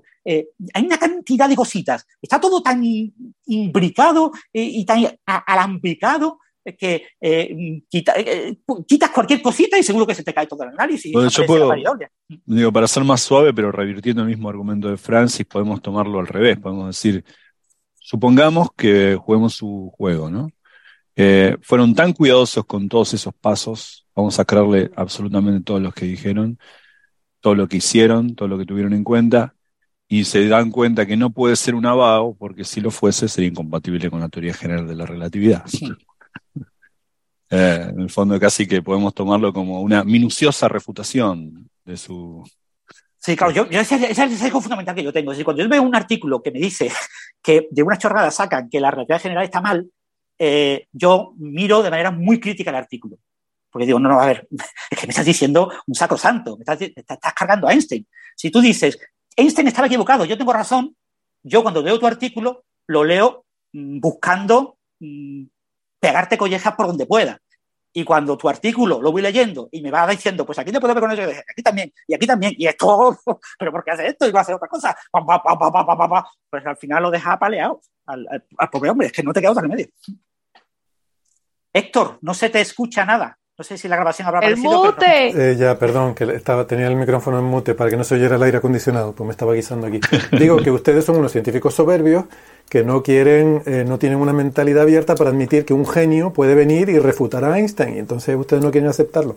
No, pero esto que tú dices, Francis, de que hay gente que te critica porque no eres astrofísico, ¿cómo vas a criticar? Yo nunca he entendido esos argumentos que, haga falta ser astrofísico para criticar un trabajo de astrofísica, o que haga falta ser físico de partículas para criticar un trabajo de física. Esto, vamos a ver, esto es como si le dijeras a un español que hace falta ser entrenador para criticar a tu equipo de fútbol o las decisiones que toman. aquí todo el mundo, pero cuando digo todo el mundo, hasta los perros que pasean por la calle critican la alineación de la selección, la del equipo de su pueblo, la del equipo de su...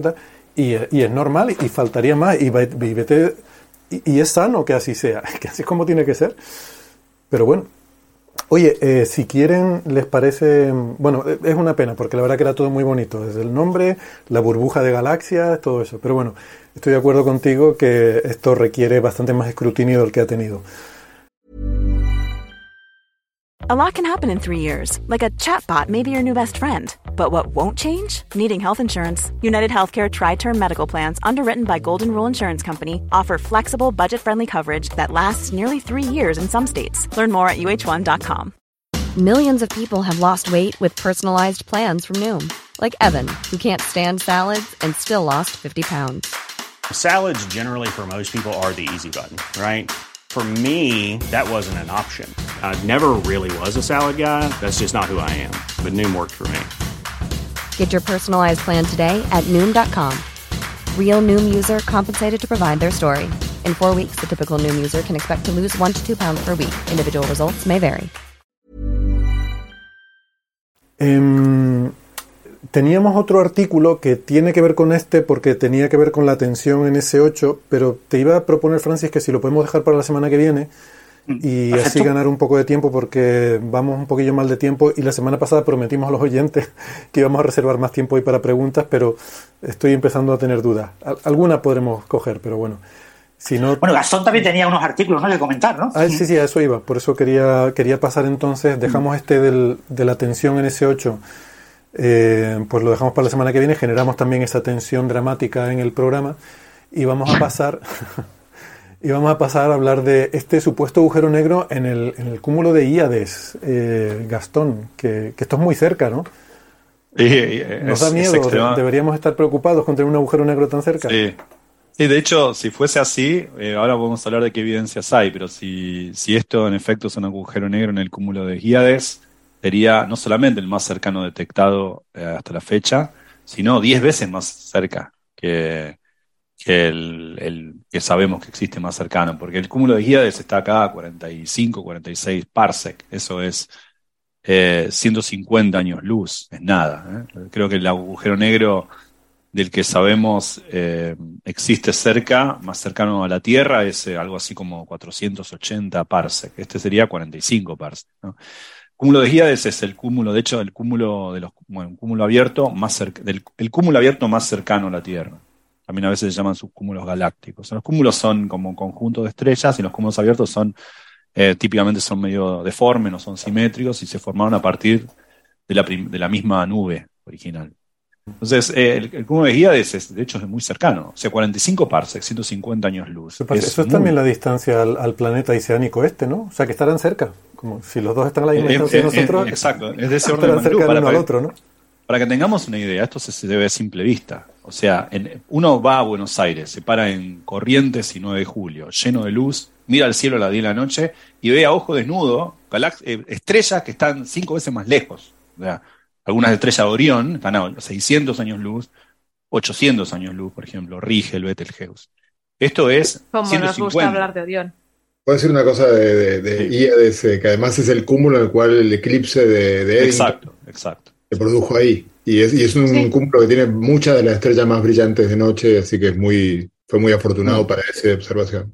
Exacto, sí, lo que, lo que dice, lo que dice José es, es, es, es, es, es impor- es interesante desde el punto de vista histórico. El 29 de mayo de 1919, eh, la, lo- la comprobación de que la luz se deflecta debido a la presencia, la cercan, el pasaje rasante a un, astro, a un astro gravitante, que en este caso era el Sol, fue la observación de un eclipse eh, por parte de Eddington y Davidson, Davidson en, Brasil y en, en, África, en esos dos puntos eh, era mirando con precisión este cúmulo. Era mirando que aparentemente las estrellas se hubiesen movido donde estaban, obviamente de un efecto óptico debido a la deflexión de la luz. Justamente Eddington había elegido este cúmulo de Hyades para, para observarlo. Bueno, hoy tenemos muchísima Bueno, más precisión. Más, que elegirlo, pero el- se produjo el eclipse, o sea, Se produjo el eclipse, pero era bueno, sí. optativo, digamos, era... No, es cierto, es cierto. Podría haber sido otra, otra cosa la que estaba atrás en ese momento. Y, y el cúmulo de Híades es, eh, como decía, el cúmulo abierto más cercano al planeta Tierra. Y bueno, lo que, lo que, lo que hicieron estas. Eh, Gastón, déjame agregar una, una chorrada más y después ya te dejo. Sí, sí, sí, eh, que es que las Íades eran unas hermanas plañideras en la época en las cuales eh, Zeus expulsó, estaba harto de escuchar su llanto y las, ti- la- las arrojó al cielo. arrojó al Allí, es la, la zona en la cual aparentemente se empieza a ver el cielo en la temporada de lluvias en la antigua Grecia. Pero el punto gracioso es que eh, Zeus, digamos, eh, sería el responsable, por lo tanto, de la confirmación de la relatividad general. Y Zeus, su vida fue salvada porque su madre era lo, lo, lo cambió por una piedra para que este, su padre, que es este, bueno, Roma. Júpiter en la tradición romana, eh, no, se, no se lo comiera como se había No, comido no, Ze- hermanos. Zeus es Júpiter, su padre sería Saturno o Cronos. en Es la Saturno, versión- Saturno, Eso es Saturno. Saturno. Sí, sí, sí, Saturno quise, decir, perdón. Pero Zeus Sí, sí, está. En el cuadro de Goya, etcétera, sí. La cuestión es que entonces a Zeus, si hubiera sido, si hubiera nacido en un barrio de Buenos Aires, lo hubieran llamado de apodo una piedra. Ok. Entonces, Einstein. Exactamente. Einstein. Einstein. Einstein. Sí, pero perdón, Hera era la mujer de Zeus, ¿no? Era la, Sí. la que estaba enojada con, con Eh, bueno, eh, o Rea, no me acuerdo llama la madre. sí. Arre. Eh, no, Sí, era, era la de. Rea era la madre de Zeus. Rea y Cronos. Claro, sí. Y Hera era la mujer de la mujer de Hera de era la mujer Zeus, de Zeus, sí.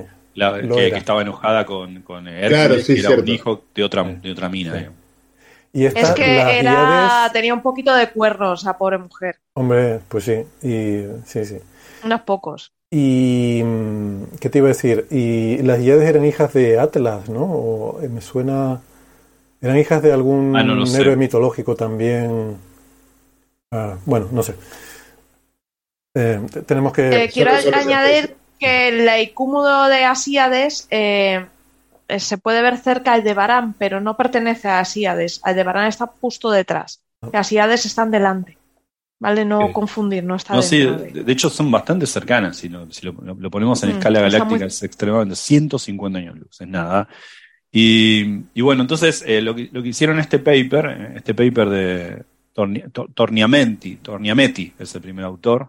Torniametti, Sí, es que son, son italianos, aunque también hay un autor o autora, no sé, eh, de la Universidad de Barcelona, el Instituto de Ciencias del Cosmos.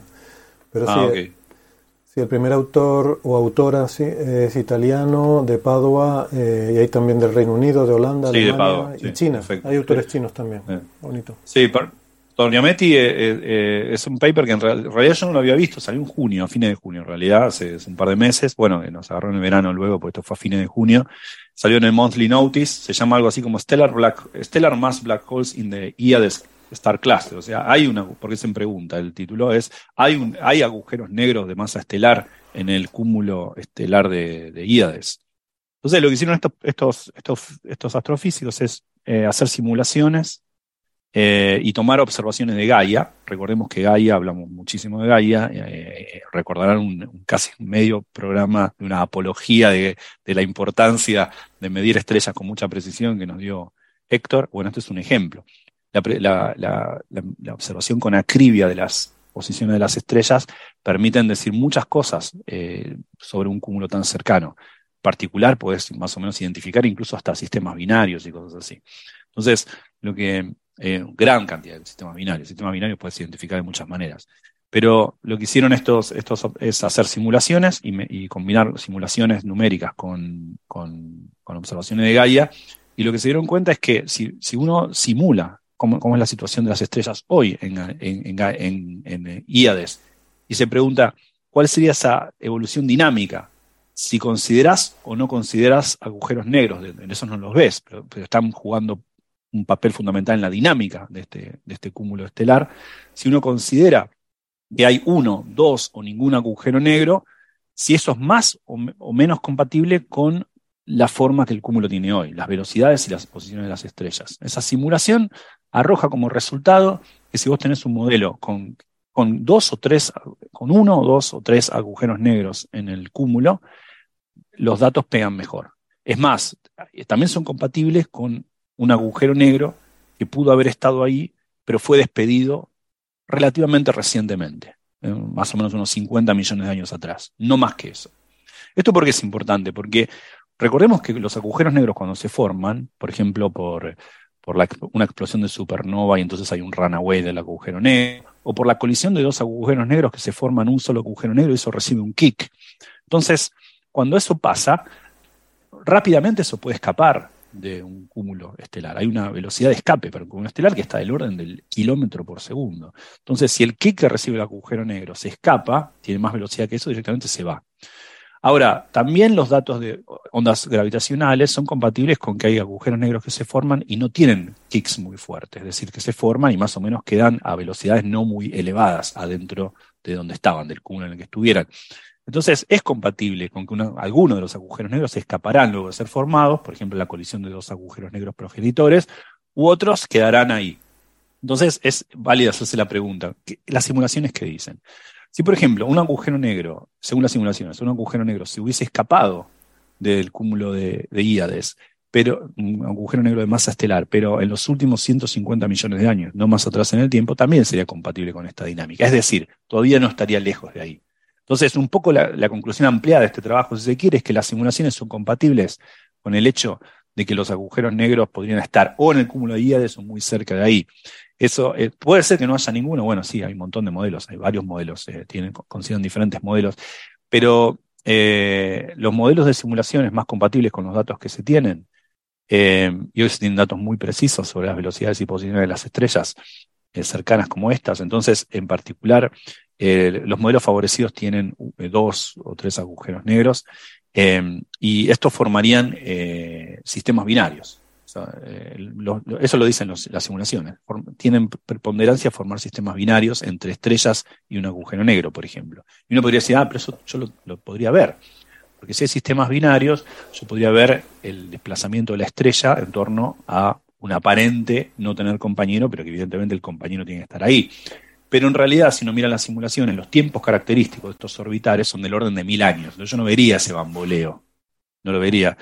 Eh, no obstante, es, una posibilidad. Se identificaron igual sistemas binarios, del orden 56 o algo así, eh, con las observaciones, pero son binarios que, no son compatibles con tener un compañero masivo oscuro, son sistemas binarios con algún objeto, con otra estrella, cosas así. Pero bueno, las simulaciones parecen favorecer que hay al menos dos o tres agujeros negros o en el cúmulo de Guíades o cerca de ahí porque el kick se pudo haber escapado, por ejemplo, adquiriendo unos 3 kilómetros por segundo, un poco más que la velocidad de escape, hace no más de 150 millones de años, que es, todavía estaría cerca. Así que bueno, este es un poco, esto sería, si fuese así, un agujero negro, no solamente el más cercano, sino 10 veces más cercano que el más cercano que conocemos hoy. Ahora, no es que se haya observado ni el agujero negro, por supuesto, ni ningún síntoma directo del agujero negro. Son simulaciones y buscar diferentes modelos en simulaciones que se los hace compatibles con las observaciones minuciosas de Gaia y con lo que sabemos del cúmulo de Íades. Está lejos de ser la observación de un agujero negro. Pongamos las cosas en contexto. No es que se ha observado el agujero negro más cercano, como saben muchos titulares, ni mucho menos. No, no es ni siquiera, por ejemplo, una observación indirecta de un agujero negro más fehaciente que esto sería, en efecto, identificar un sistema, un, un sistema binario Íades que claramente tiene un compañero compacto masivo. No es el caso. De hecho, de los, de los sistemas binarios identificados, ninguno es compatible con eso. Así que tomemos esto con mucha, mucha reserva, ¿no? Vale. Parece que va siendo la, la línea hoy, tomar las cosas con reserva. Un gran reserva, quizás. para, para, tomarse las cosas. Un reserva.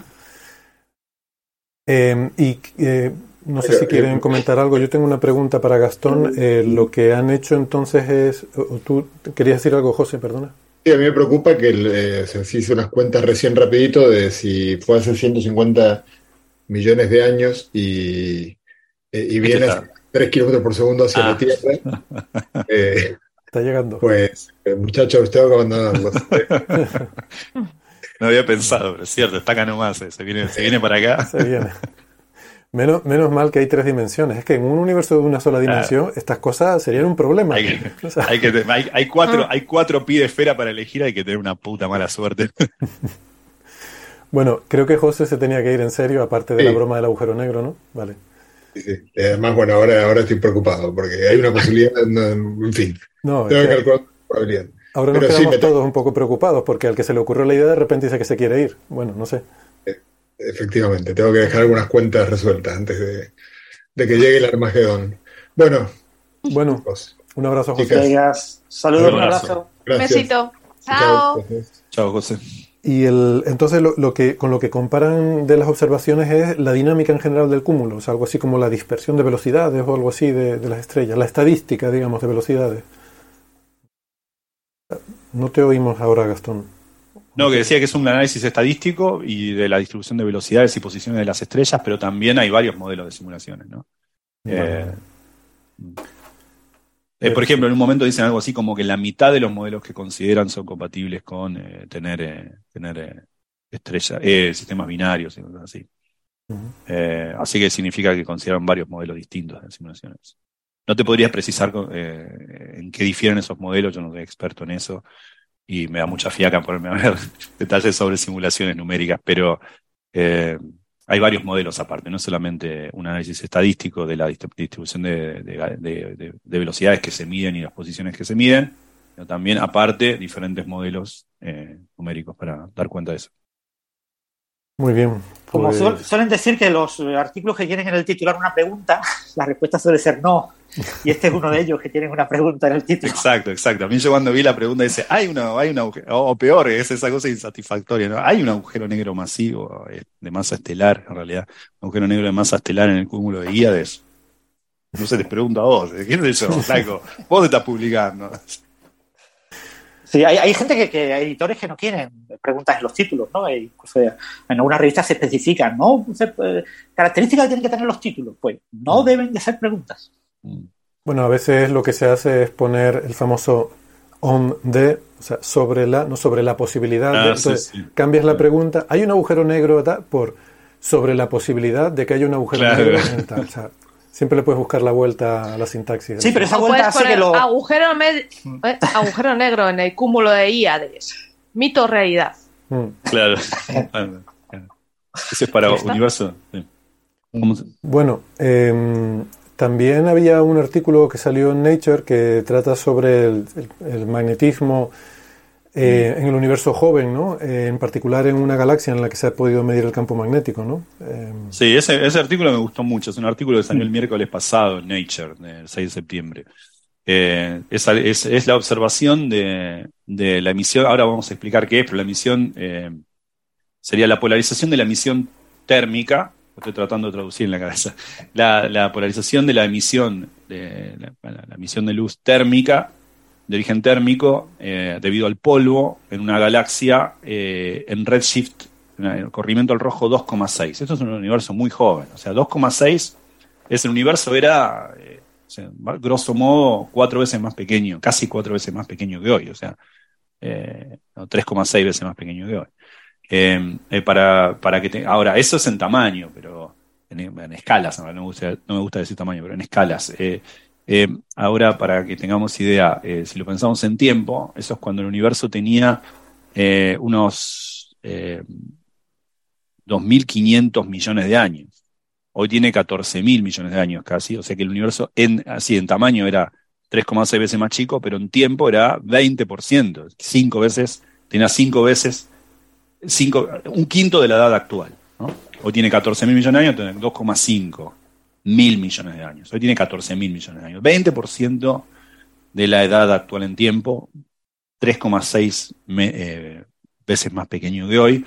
La luz tardó en llegar de ahí, de lo que estamos viendo hasta acá, unos 11 mil millones de años. Esto, esto quiere decir que, ojo, está mucho más allá que 11 mil millones de años luz, porque encima el universo, en estos tiempos tan largos, hay que tener en cuenta la expansión del universo, es considerable. Estamos hablando de redshift no sé, depende, uno dice redshift alto, ¿no? Dependiendo de las cosas que observa. Hay gente que observa quasars a redshift mucho más grande y no, vemos galaxias a redshift 11, hoy no nos asusta hablar de redshift más grandes, pero 2,6 es una galaxia muy lejana. Bueno, ¿cómo ves una galaxia en ese momento? Y no solamente cómo ves una galaxia a tal distancia, sino poder no solamente ver la polarización, sino ver las escalas en las cuales se da la polarización, las escalas espaciales que se da la polarización. Uno quiere ver, por ejemplo, eh, la polarización de la luz a escalas de los decenas de miles de, años luz. A ver, hablemos un poco de por qué ver la polarización y qué significa esto. Eh, lo que se ve es lo siguiente, es la polarización de la emisión térmica debido al polvo en esa galaxia. ¿Qué pasa acá? Lo interesante de esto es que de ahí uno infiere la presencia de campo magnético en la galaxia. Y lo, eh, sé si lo mencionamos varias veces, pero sabemos que las galaxias tienen un campo magnético. Un campo magnético pequeño comparado con los fenómenos magnéticos que uno puede ver en estrellas o incluso en planetas, como el nuestro. Estamos hablando de campos magnéticos que son mil veces más pequeños que el de nuestro planeta. Estamos hablando de 0,5 miligauss, o sea, 500 microgauss o cosas así. Son campos magnéticos pequeños. Pero las galaxias tienen campo magnético. Y no solamente tienen campo magnético, sino que es bastante difícil entender cómo se generan e incluso ¿Qué rol cumple? Porque se suele decir por ahí, bueno, sabemos que el campo, que el, campo magnético desempeña un papel fundamental en, la formación de la galaxia y también en la formación de las estructuras estelares en galaxias. Lo segundo lo entendemos mejor, pero lo primero No lo entendemos. Una cosa que nos gustaría entender mucho mejor es cómo se formaron los campos magnéticos en las galaxias. Y esto es importante porque nosotros medimos campos magnéticos en nuestra galaxia e incluso en galaxias cercanas. Pero ¿cuándo? ¿Cuándo se adquirieron estos? ¿En qué momento? ¿Cómo evolucionaron los campos magnéticos en galaxias al principio del universo hasta ahora? O al menos no desde el principio del universo, pero desde que hay, galaxias hasta ahora. Entonces, esta observación es fundamental porque nos permite medir el campo magnético, o mejor dicho, inferir la presencia del campo magnético en una galaxia de hace muchísimo tiempo. Repito, cuando el universo tenía el 20% de su edad actual. Por esto es tan importante. Pero es muy difícil de ver eso. Repito, no solamente ver una galaxia, sino medir la polarización de la luz que viene de ahí y la escala espacial en la cual esa polarización se da. Cuán, grandes son las regiones en las cuales el dominio de polarización va en tal dirección. Y eso, repito, es de, eh, qué sé yo, 15.000 años luz. O sea, esos dominios, son escalas pequeñas para ver una cosa tan lejana. 15.000 años luz es menor, es, menor que la distancia entre acá y el centro de nuestra galaxia. Queremos ver esas escalas espaciales en galaxias que están a, eh, repito, redshift 2,6 o 2,5. Bueno, resulta que hay galaxias que son luminosas, intrínsecamente luminosas, ellas son muy luminosas porque generan mucha, crean eh, estrellas una tasa de creación de estrellas mil veces mayor que nuestra galaxia, son muy, muy luminosas intrínsecamente, pero encima se ven magnificadas por, efectos de lente gravitacional. Esto es una cuestión contingente, justo pasa por alguna región en la cual eh, colima, o mejor dicho, intensifica la luz que viene de ahí. Entonces la vemos muy, la vemos brillante, aparte de que es muy brillante, y esto nos permite ver cosas muy, muy lejanas. Entonces, estos, los, los, eh, los autores de este trabajo son Gage, López Rodríguez y otros. Estos, Geach, es el, no sé cómo, si es alemán es Geach, y bueno, no sé eh, cómo se pronuncia Geach. Pero G-E-A-C-H es el primer autor, después está López Rodríguez y otros autores. Eh, en este trabajo, de, como decía, se publicó el miércoles pasado en Nature, hace una, semana. Nature, me permite un inciso, Gastón. No sé si Héctor conocerá a López Rodríguez, pero es de allí, de la Universidad de La Laguna, hizo doctorado ahí en Canarias y, trabajando en campo magnético, lo mismo. Debe ser más joven.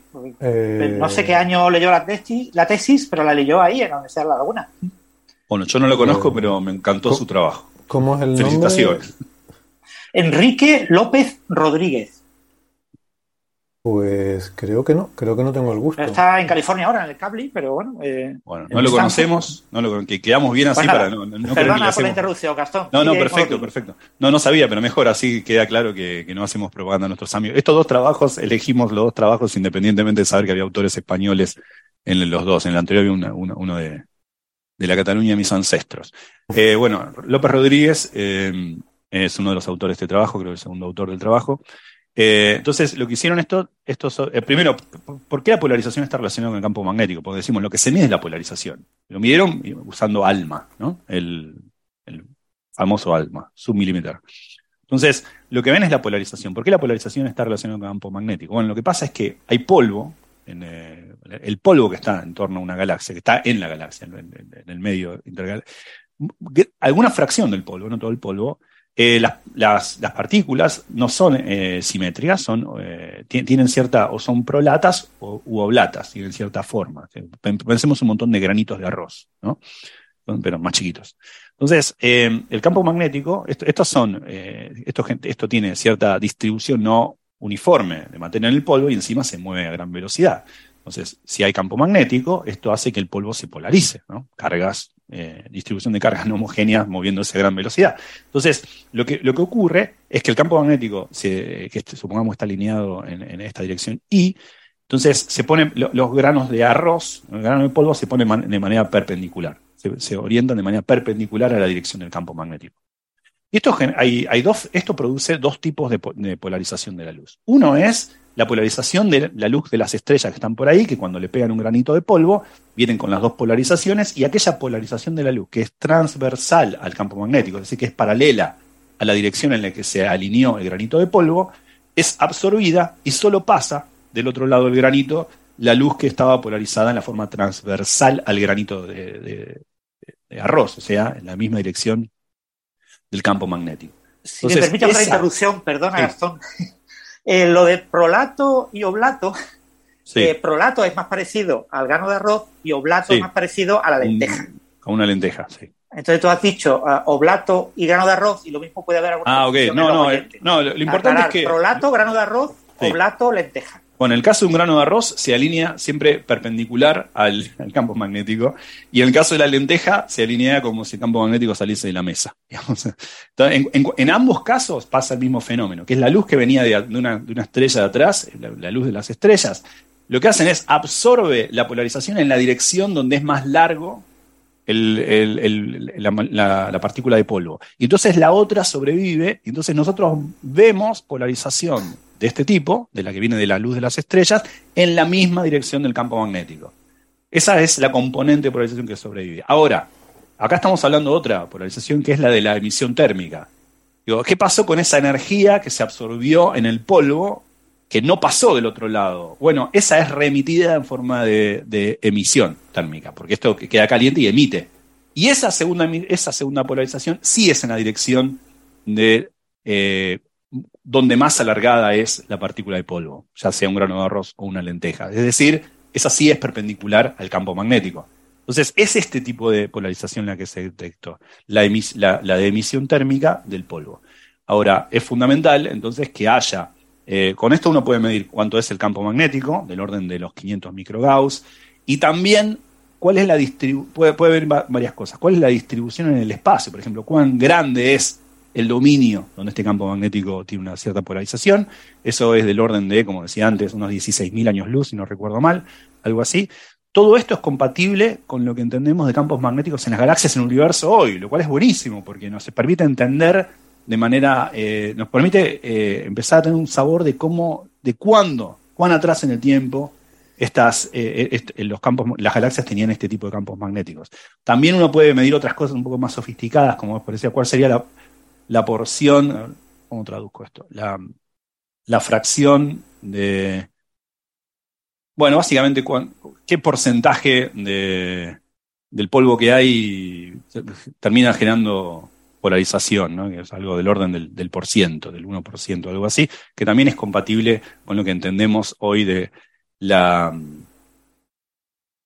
Entendemos una palabra fuerte, porque hay muchas preguntas abiertas sobre campos magnéticos en galaxias, pero lo que creemos entender de cómo eh, evolucionan los campos magnéticos en galaxias. Es, una observación alucinante. Estamos hablando de haber observado un campo magnético en una galaxia y no solamente, y su resolución espacial del orden de los 10 kilo, de, los 10 eh, mi- miles de años luz, eh, unos tantos kiloparsec, en una galaxia redshift 2,5, 2,6. O sea, a mí me parece un resultado alucinante. Me sorprendió mucho cuando leí el paper. Quizás que yo no soy especialista en estas cosas y me sorprendo de- con, con- Hay cosas que yo no sé, pero capaz que a otro no le sorprende. A mí me, par- me pareció un trabajo alucinante. La galaxia que observaron tiene un nombre que se llama 9IO9. Nunca la escucharon hablar en su vida. No.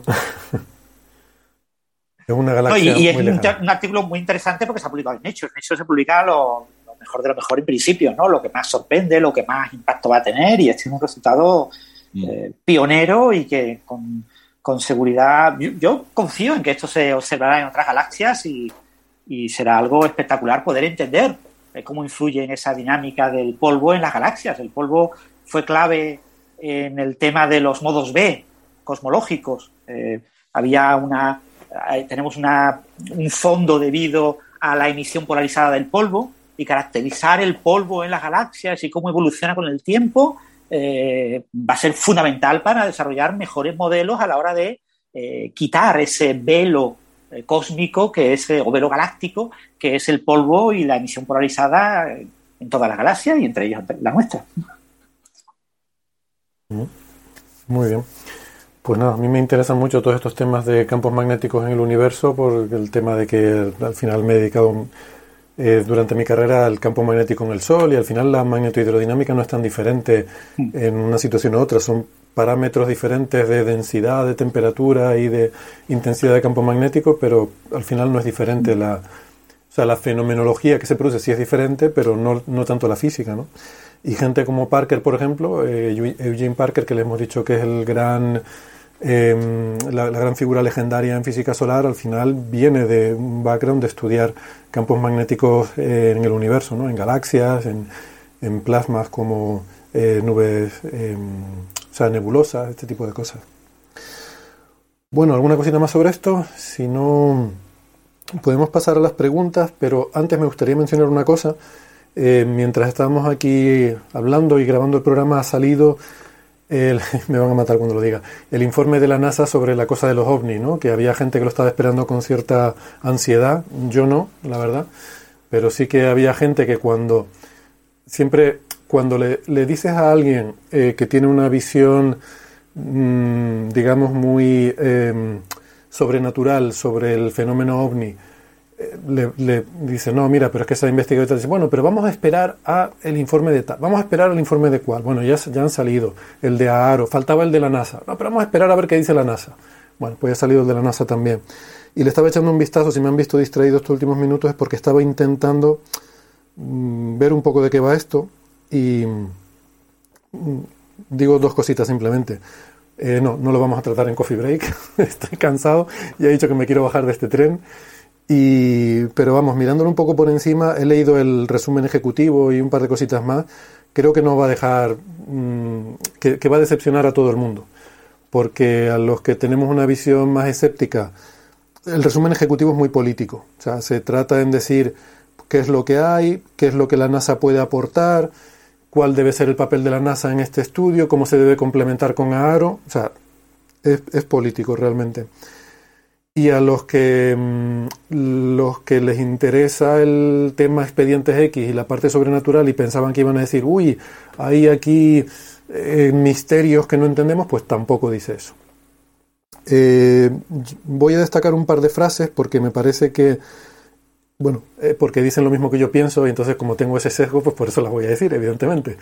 Pero eh, cosas que insistimos mucho. Recuerden que tenemos un episodio en el que hablamos de toda esta historia. El episodio creo que es el 423, si no recuerdo mal, porque hace poco lo tuve que volver a poner. Pero bueno, si no es, es uno de esos, para el que tenga interés, ahí estuvimos hablando largo y tendido de todo este tema. Una de las cosas en las que insistimos es el problema de la distancia. O sea, eh, un objeto lejano, sin una referencia, sin saber qué objeto es, no puede saber a qué distancia está. Y una de las cosas que dice claramente este informe es, el panel el, panel de la NASA se refiere.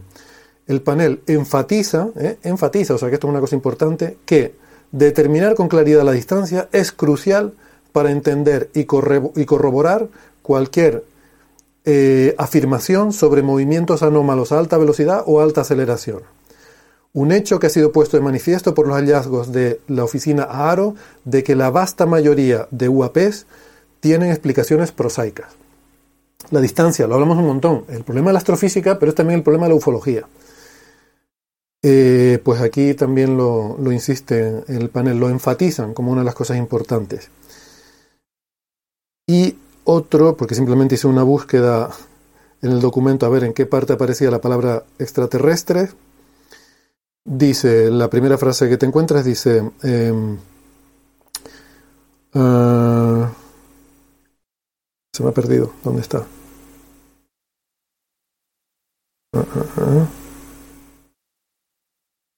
Vale, hasta la fecha. Uy, uy, los extraterrestres, los extraterrestres. ya lo encontré.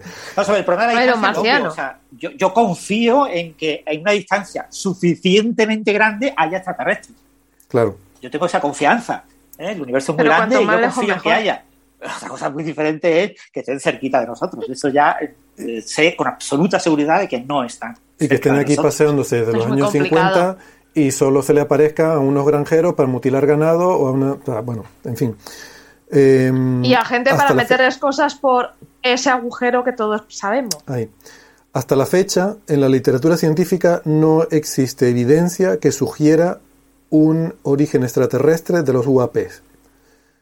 Em, y al final lo que, viene, lo que viene a decir todo esto es que eh, UAP son eh, fenómenos desconocidos y que están caracterizados por insuficiente información. Eh, y entonces, por lo que leí en el resumen ejecutivo era qué se podría hacer para mejorar y tener más información. Una de las cosas que dice es que las redes, los satélites son buenas fuentes de información, que ahora hay satélites con resolución y hay redes comerciales de satélites con la resolución necesaria para hacer este tipo de estudios que podrían eh, aprovecharse y tal. Ah, y otra cosa importante, habla de los testigos, de que em, también otra cosa en la que insistimos, para que vean que no son cosas mías. Em, mm, mm, mm. es que lo quiero leer literal, pero bueno, da igual, por no entretenerme más. Que básicamente que aunque uno tenga testigos fiables, que sean personas creíbles, eh, no se deben utilizar en, un, eh, en, una investigación seria porque no se pueden investigar los sesgos cognitivos y las, em, los errores de percepción, como por ejemplo las distancias que pueden llevar a equivocarse en la identificación de un fenómeno que uno ve. O sea, que, que hombre, sí, que bastantes sensores tenemos ya como para poder eh, hacer algo más que estar viendo a ver qué es lo que dijo fulanito o menganito sobre tal cosa. Bueno, y ya con esto paramos, venga. Preguntas de oyentes. Em, Néstor Martínez pregunta cuál es la, entre comillas, distancia segura a un agujero negro típico. Y si esto se puede usar como cota. El hecho de que estemos vivos quiere decir que no puede haber más de cierta densidad de ellos en la galaxia. Gastón, no, ah, sé si por alusiones la quieres coger tú. Pero... Sí, pero no, no, no, podríamos usar, usar eso como cota, porque, eh, por ejemplo, eh, una cosa es que vos tengas algo muy cercano. Lo importante es su densidad de, ellos. Porque vos podés tener algo muy cercano. Está bien, está relacionado a las dos cosas, porque vos vas a tener mucho, algo muy cercano en función si son muy densos en el universo. Pero eso no quiere decir que te vaya a pegar a vos. O sea, de vuelta, tenemos 4 pi para. Ah. La sección eficaz entre, entre astros es muy, muy pequeña en general. Es muy, muy pequeña. Lo, hablamos muchas veces, por ejemplo, incluso no hablemos de agujeros negros, hablemos de cosas más prosaicas como sondas para ir al Sol. Lo difícil que es ir al Sol, tirar algo al Sol, desde acá, con gente pensándolo y todo es muy difícil invocarle al sol. De hecho, eh, contaba Héctor una vez con detalle, que a veces es mejor lanzarlo lejos y, que, dejar que eso se canse con, el campo gravitacional de, Júpiter, lo que fuere, y esperar que, caiga el sol. Es más fácil eso. Si nosotros queremos pegarle acá al sol, es muy difícil para nosotros. Entonces, eh, no, de hecho, directamente, directamente no podemos. Necesitamos hacer maniobras de distancia gravitacional. Hoy en día no tenemos tecnología, no tenemos tecnología para caer al sol. Tendríamos que tirar un cohete en la dirección contraria demasiado rápido, no podemos llegar todavía. Eso, es, porque fíjate, los números, la, Tierra va alrededor del Sol a 30 kilómetros por segundo. Nuestros cohetes, el delta V que pueden dar, eh, los que iban a la Luna y estos, te dan, creo que eran, no sé si, 12, 13 kilómetros por segundo, un Saturno, un Saturno 5. O sea, estamos bastante lejos de poder quitarnos la velocidad que tiene la Tierra alrededor del Sol como para poder caer hacia adentro. Siempre quedaríamos en órbita. Claro, el hecho de que estemos vivos no nos permite entonces eh, acotar demasiado. Eh, es que yo no sé si está, si está, claro el que, lo, hemos eh, dicho varias veces, ¿no? Pero a lo mejor oyentes que no hayan escuchado todos los 430 episodios de Coffee Break pueden no, no conocer este hecho, pero los agujeros negros no son algo que se traga las cosas, son, es un objeto que tiene una cierta masa y que como cualquier objeto que tenga una cierta masa, tú solo puedes caer a él si no tienes de entrada una velocidad transversal con respecto a, tu dirección. Si tienes una velocidad transversal, lo que va a pasar es que te vas a quedar en órbita. Un agujero mm. negro con la masa del Sol, si tú lo pones donde está el Sol, haría el mismo efecto que hace el Sol. Quedaríamos dando vueltas a su alrededor, solo que haría mucho frío. Pero quedaríamos dando vueltas en torno a ese agujero negro, igual que estamos dando vueltas alrededor del Sol. No es una aspiradora que traga. Es más, los agujeros negros encima tienen una sección eficaz más pequeña, porque mm. un agujero negro de la masa, tres veces la masa del Sol, mide unos 10 kilómetros.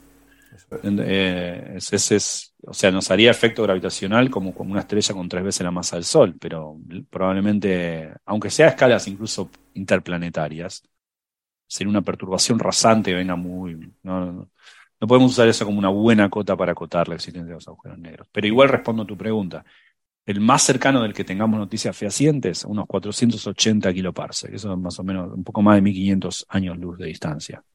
Eh, por decir algo. Hubo muchas discusiones recientes, se acordarán capaz que hablamos de los policías de los agujeros negros, como se les llama a un grupo de astrofísicos que refutan, pero también descubren como los agujeros negros más cercanos. Eh, siempre estaba, siempre el oscilar está entre 1000 años luz y 3000 años luz. Bueno, 1500 años luz, 2000 años luz es el más cercano. Que repito, Parece mucho, pero no es mucho. ¿eh? Es menos del 10% de acá al, centro galáctico. Ok. Eh, esta es interesante. Pregunta Cristina Hernández si la materia oscura no puede presentar dichas oscilaciones. Entiendo que se refiere a las oscilaciones acústicas de variones. y se ha de distribuir diferente, generando grandes halos y algunas estructuras que se nos escapan entre los cúmulos galácticos. Si alguien quiere responder a esta pregunta. Si no, la cojo yo. Eh, bueno, por, por, lo que hemos contado ya, eh, por definición de oscilaciones acústicas bariónicas, no puede tener la materia oscura. ¿no? O sea, el, la, la, idea fundamental de los modelos de materia oscura es que se desacoplan de la materia, eh, desde el punto de vista de las interacciones fundamentales, salvo la gravedad, muy pronto. Y entonces, eh, cuando este tipo de fenómenos en los que tenemos un plasma en el que la interacción, fotones, electrones, bariones, eh, es relevante. Perdona, de la materia y de la luz, que es incluso más importante. Sí, sí, por este supuesto. Caso, en, en principio, el, la, el, acople con la luz puede ser eh, incluso inexistente. O sea, la materia oscura es compatible con que el acople con, con la luz sea inexistente, pero eh, tiene que estar acoplada con algo. Es decir, si la materia solamente está materia oscura, solo está acoplada gravitacionalmente, es inobservable. ¿Vale? Es una sombra de Platón. Nunca podremos eh, eh, ver nada. Tenemos que eh, asumir que hay un acoplamiento. Que la materia oscura está acoplada al modelo estándar. No, no, lo, lo, digo porque como las oscilaciones de bariones están sobre todo motivadas por esa presión de la radiación, pues que claro, como la materia oscura es insensible a eso, pues no, no sufre esa, no tiene esa fuerza restauradora, no puede tener esa oscilación. Claro. Exactamente. Sí. Al principio, eso, la materia oscura se desacopla de, de, la luz y de la materia muy pronto y entonces cuando ocurren este tipo de fenómenos es irrelevante. Es solamente su campo gravitacional, pero el campo gravitacional no es relevante en este tipo de oscilaciones, por eso se llaman acústicas. Son oscilaciones de presión. Claro, las, las, cuando uno la, la, relevancia de la materia oscura sí, sí, tiene relevancia para cómo la cadencia de expansión del universo, cuánta, cuánta densidad hubo al principio del universo. Si uno mira la curva, por ejemplo, de CMB, ¿no? esa curva que todos conocemos, que tienen, tiene un primer pico y dos, pico, y dos picos menores y así sucesivamente, el tercer pico, la altura del tercer pico, es bastante sensible a la, a la materia oscura en el universo temprano.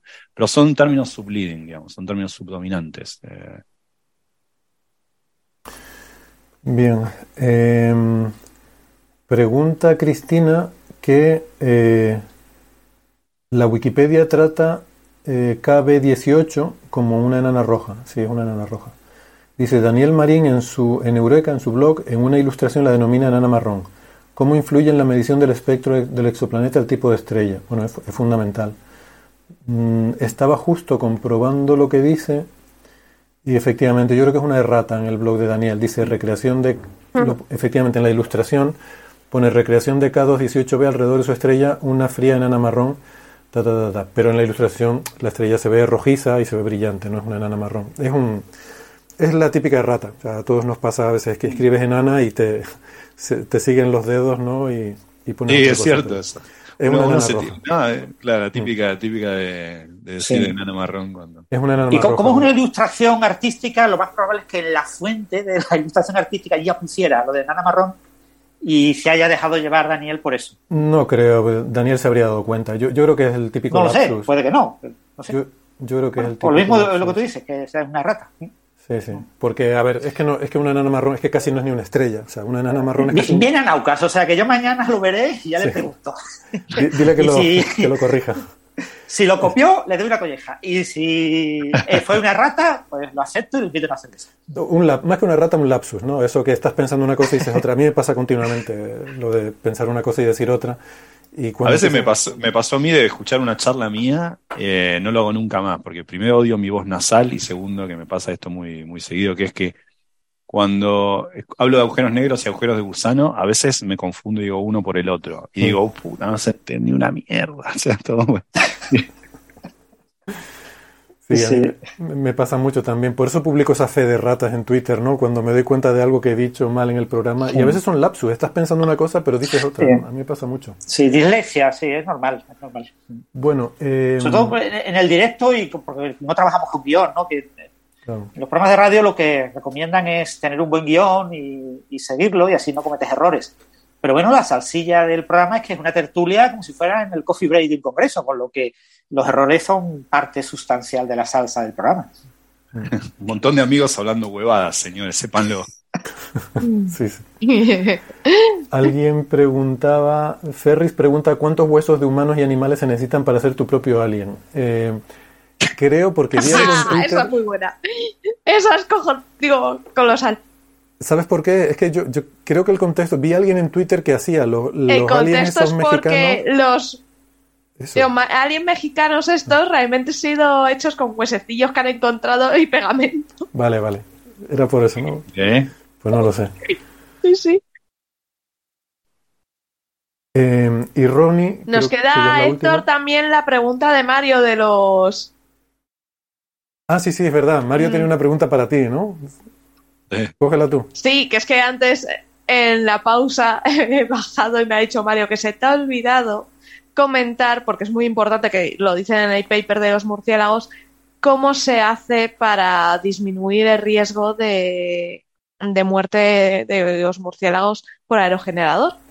Y que se hace mm, bajando la velocidad de aerogenerador. Entonces, al bajarla, generas menos turbulencias y el, y el murciélago puede volar sin ningún problema, sin recibir ese impacto de aire.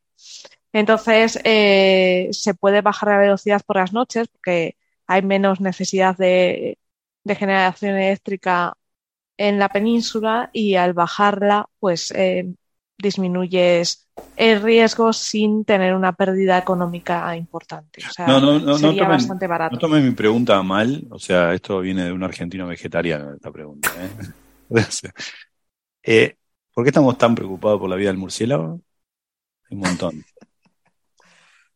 No, Bueno, aquí en eh, España No, el no, a mí murciélago- me gustan los animales, todo bien. No, en España el murciélago está en, está en serio peligro. Las especies que tenemos de murciélago están bastante Claro. fastidiadas. Entonces están y juega un en papel en el ecosistema también. De hecho, están eh, funda un papel fundamental, juega un papel fundamental en nuestro ecosistema, pero además están en la lista roja de especies protegidas en riesgo. ¿En serio? En- No sabía, Sí, no me sí. imaginé nunca que el... To- todo lo que coman los mosquitos hay que protegerlo. Yo, No, y Gastón, Eh, eso, que no ¿sabéis tiene nada que ver con Nagel y con lo de cómo siente un murciélago. No, no, no, no, no, es porque pobrecito está. eh, las especies de Bueno. murciélago que Sí, tenemos están. algunas especies están en grave peligro de extinción, sí. Ah, no sabía. Sí. Y tienen un papel importante en- en- para la agricultura, y la ganadería. Y, y Para entonces, todo. el- no solo, porque muchas veces lo que nos interesa es la parte económica para los humanos y, y hay una importante, eh, igual que las abejas, muchos insectos, muchos polinizadores, muchas cosas son claves. Ahora mismo acaba de pasar por aquí una mosca pequeña, hablando de insectos, y me acabo Me de invocaste, me invocaste. Y, pero son muy importantes porque tienen un papel relevante y si mm, económicamente no salvamos a los que hacen eso en la naturaleza, que nos sale gratis, tendremos que gastarnos muchísimo dinero en investigar y en desarrollar eh, tecnologías eh, generadas por los humanos para sustituir a lo que la naturaleza nos ofrecería de manera casi gratis. Es que parece que muchas veces cuando se habla de agricultura parece que los pesticidas son gratis y que se usan a tutiplén. Pues no, un buen pesticida es caro, es muy, muy caro. Entonces es mucho más barato tener una buen, un buen ecosistema a tu alrededor, una buena Bueno, colonia de murciélagos murciélagos. que se coman. Y no Que te metes y no te metes en problemas con. Batman que no quieres no quieres líos de eso. Bueno. Eh, por último, Ronnie De- pregunta. eh, por cierto, cachondeo, eh, sabéis que Batman en italiano es l'uomo pipistrello, Pipistrello. que ¿Cómo suena muy, muy cachondo. Sí, sí, sí. L'uomo, el hombre murciélago, l'uomo pipistrello. Pipistrello Suena- murciélago. Suena poco serio, o sea, entonces, ahí viene l'uomo, l'uomo pipistrello. Habla- hablando de Un besito a los italianos. Hablando de cosas que suenan poco serias, pregunta Ronnie que si encontramos el planeta 9 y dan el Nobel por eso, si, si sería, si me lo darían junto con Avi Loeb. Entonces, bueno, no se dan premios Nobel por descubrir planetas, que yo sepa, en primer lugar. En segundo lugar, eh, yo creo que si el planeta 9, tal cual entendemos hoy día por la hipótesis del planeta 9, se encontrara, creo que el Nobel debería ser a repartir tres entre estos cuatro nombres. Mike Brown, Konstantin Batygin, eh, Chad Trujillo y Scott Shepard, eh, que son los que eh, plantearon o fundamentaron la hipótesis de un planeta 9 y han eh, delimitado las posibles características orbitales de, de ese planeta. Em, ahora, que, que el fiestón estaría bueno y que a lo mejor tendría Eso- que salir en una entrevista te- con Loeb, es- eso también molaría. Eso te iba a decir, si, si se gana el Nobel acá, la fiesta la organizamos Edelstein y yo, y la hacemos en Madrid, vamos todos. Sí, sí, sí. Y, e invitamos a Loer. Y que, y que nos empiece a contar que en el planeta 9 hay extraterrestres, porque seguro que esa sería. Yo al Loeb lo invito, ese, te invito a la fiesta del mi amigo. Ostras, no. si Loeb, fíjate la, la, conexión que acabo de hacer. Yo creo que él no, todavía no ha pensado en esto. Pero si él coge, si él piensa que IM1 es eh, tecnología extraterrestre, y eso lo hila con mi hipótesis del mensajero interestelar de que IM1 nos viene del planeta 9, ¿no tendría todo el sentido del mundo de que en el planeta 9 hay una civilización que está enviando sondas al sistema solar interior y está explorando los planetas, como en este caso la Tierra? En lugar de, en lugar de la nave Eso da para peli, da para peli. Yo lo veo. Yo o para veo. novela. Bueno, pues con esto váyanlo pensando, tienen toda la semana para pensarlo y la semana que viene podemos volver a vernos aquí. Hagan, hagan, hagan todos cálculos de servilleta. ¿Cuántos son? 500 unidades astronómicas. Sí, entre 300 y 600 el semieje mayor. Sí, sí. Lo, lo, van pensando, lo discutimos la semana que viene. Eh, por hoy creo que ha estado muy bien, así que muchas gracias, que me lo he pasado muy bien. Sara, Francis, Gastón, José también. Un placer coincidir con ustedes. Hasta la semana que viene. Chao, Chao, chao. Chao.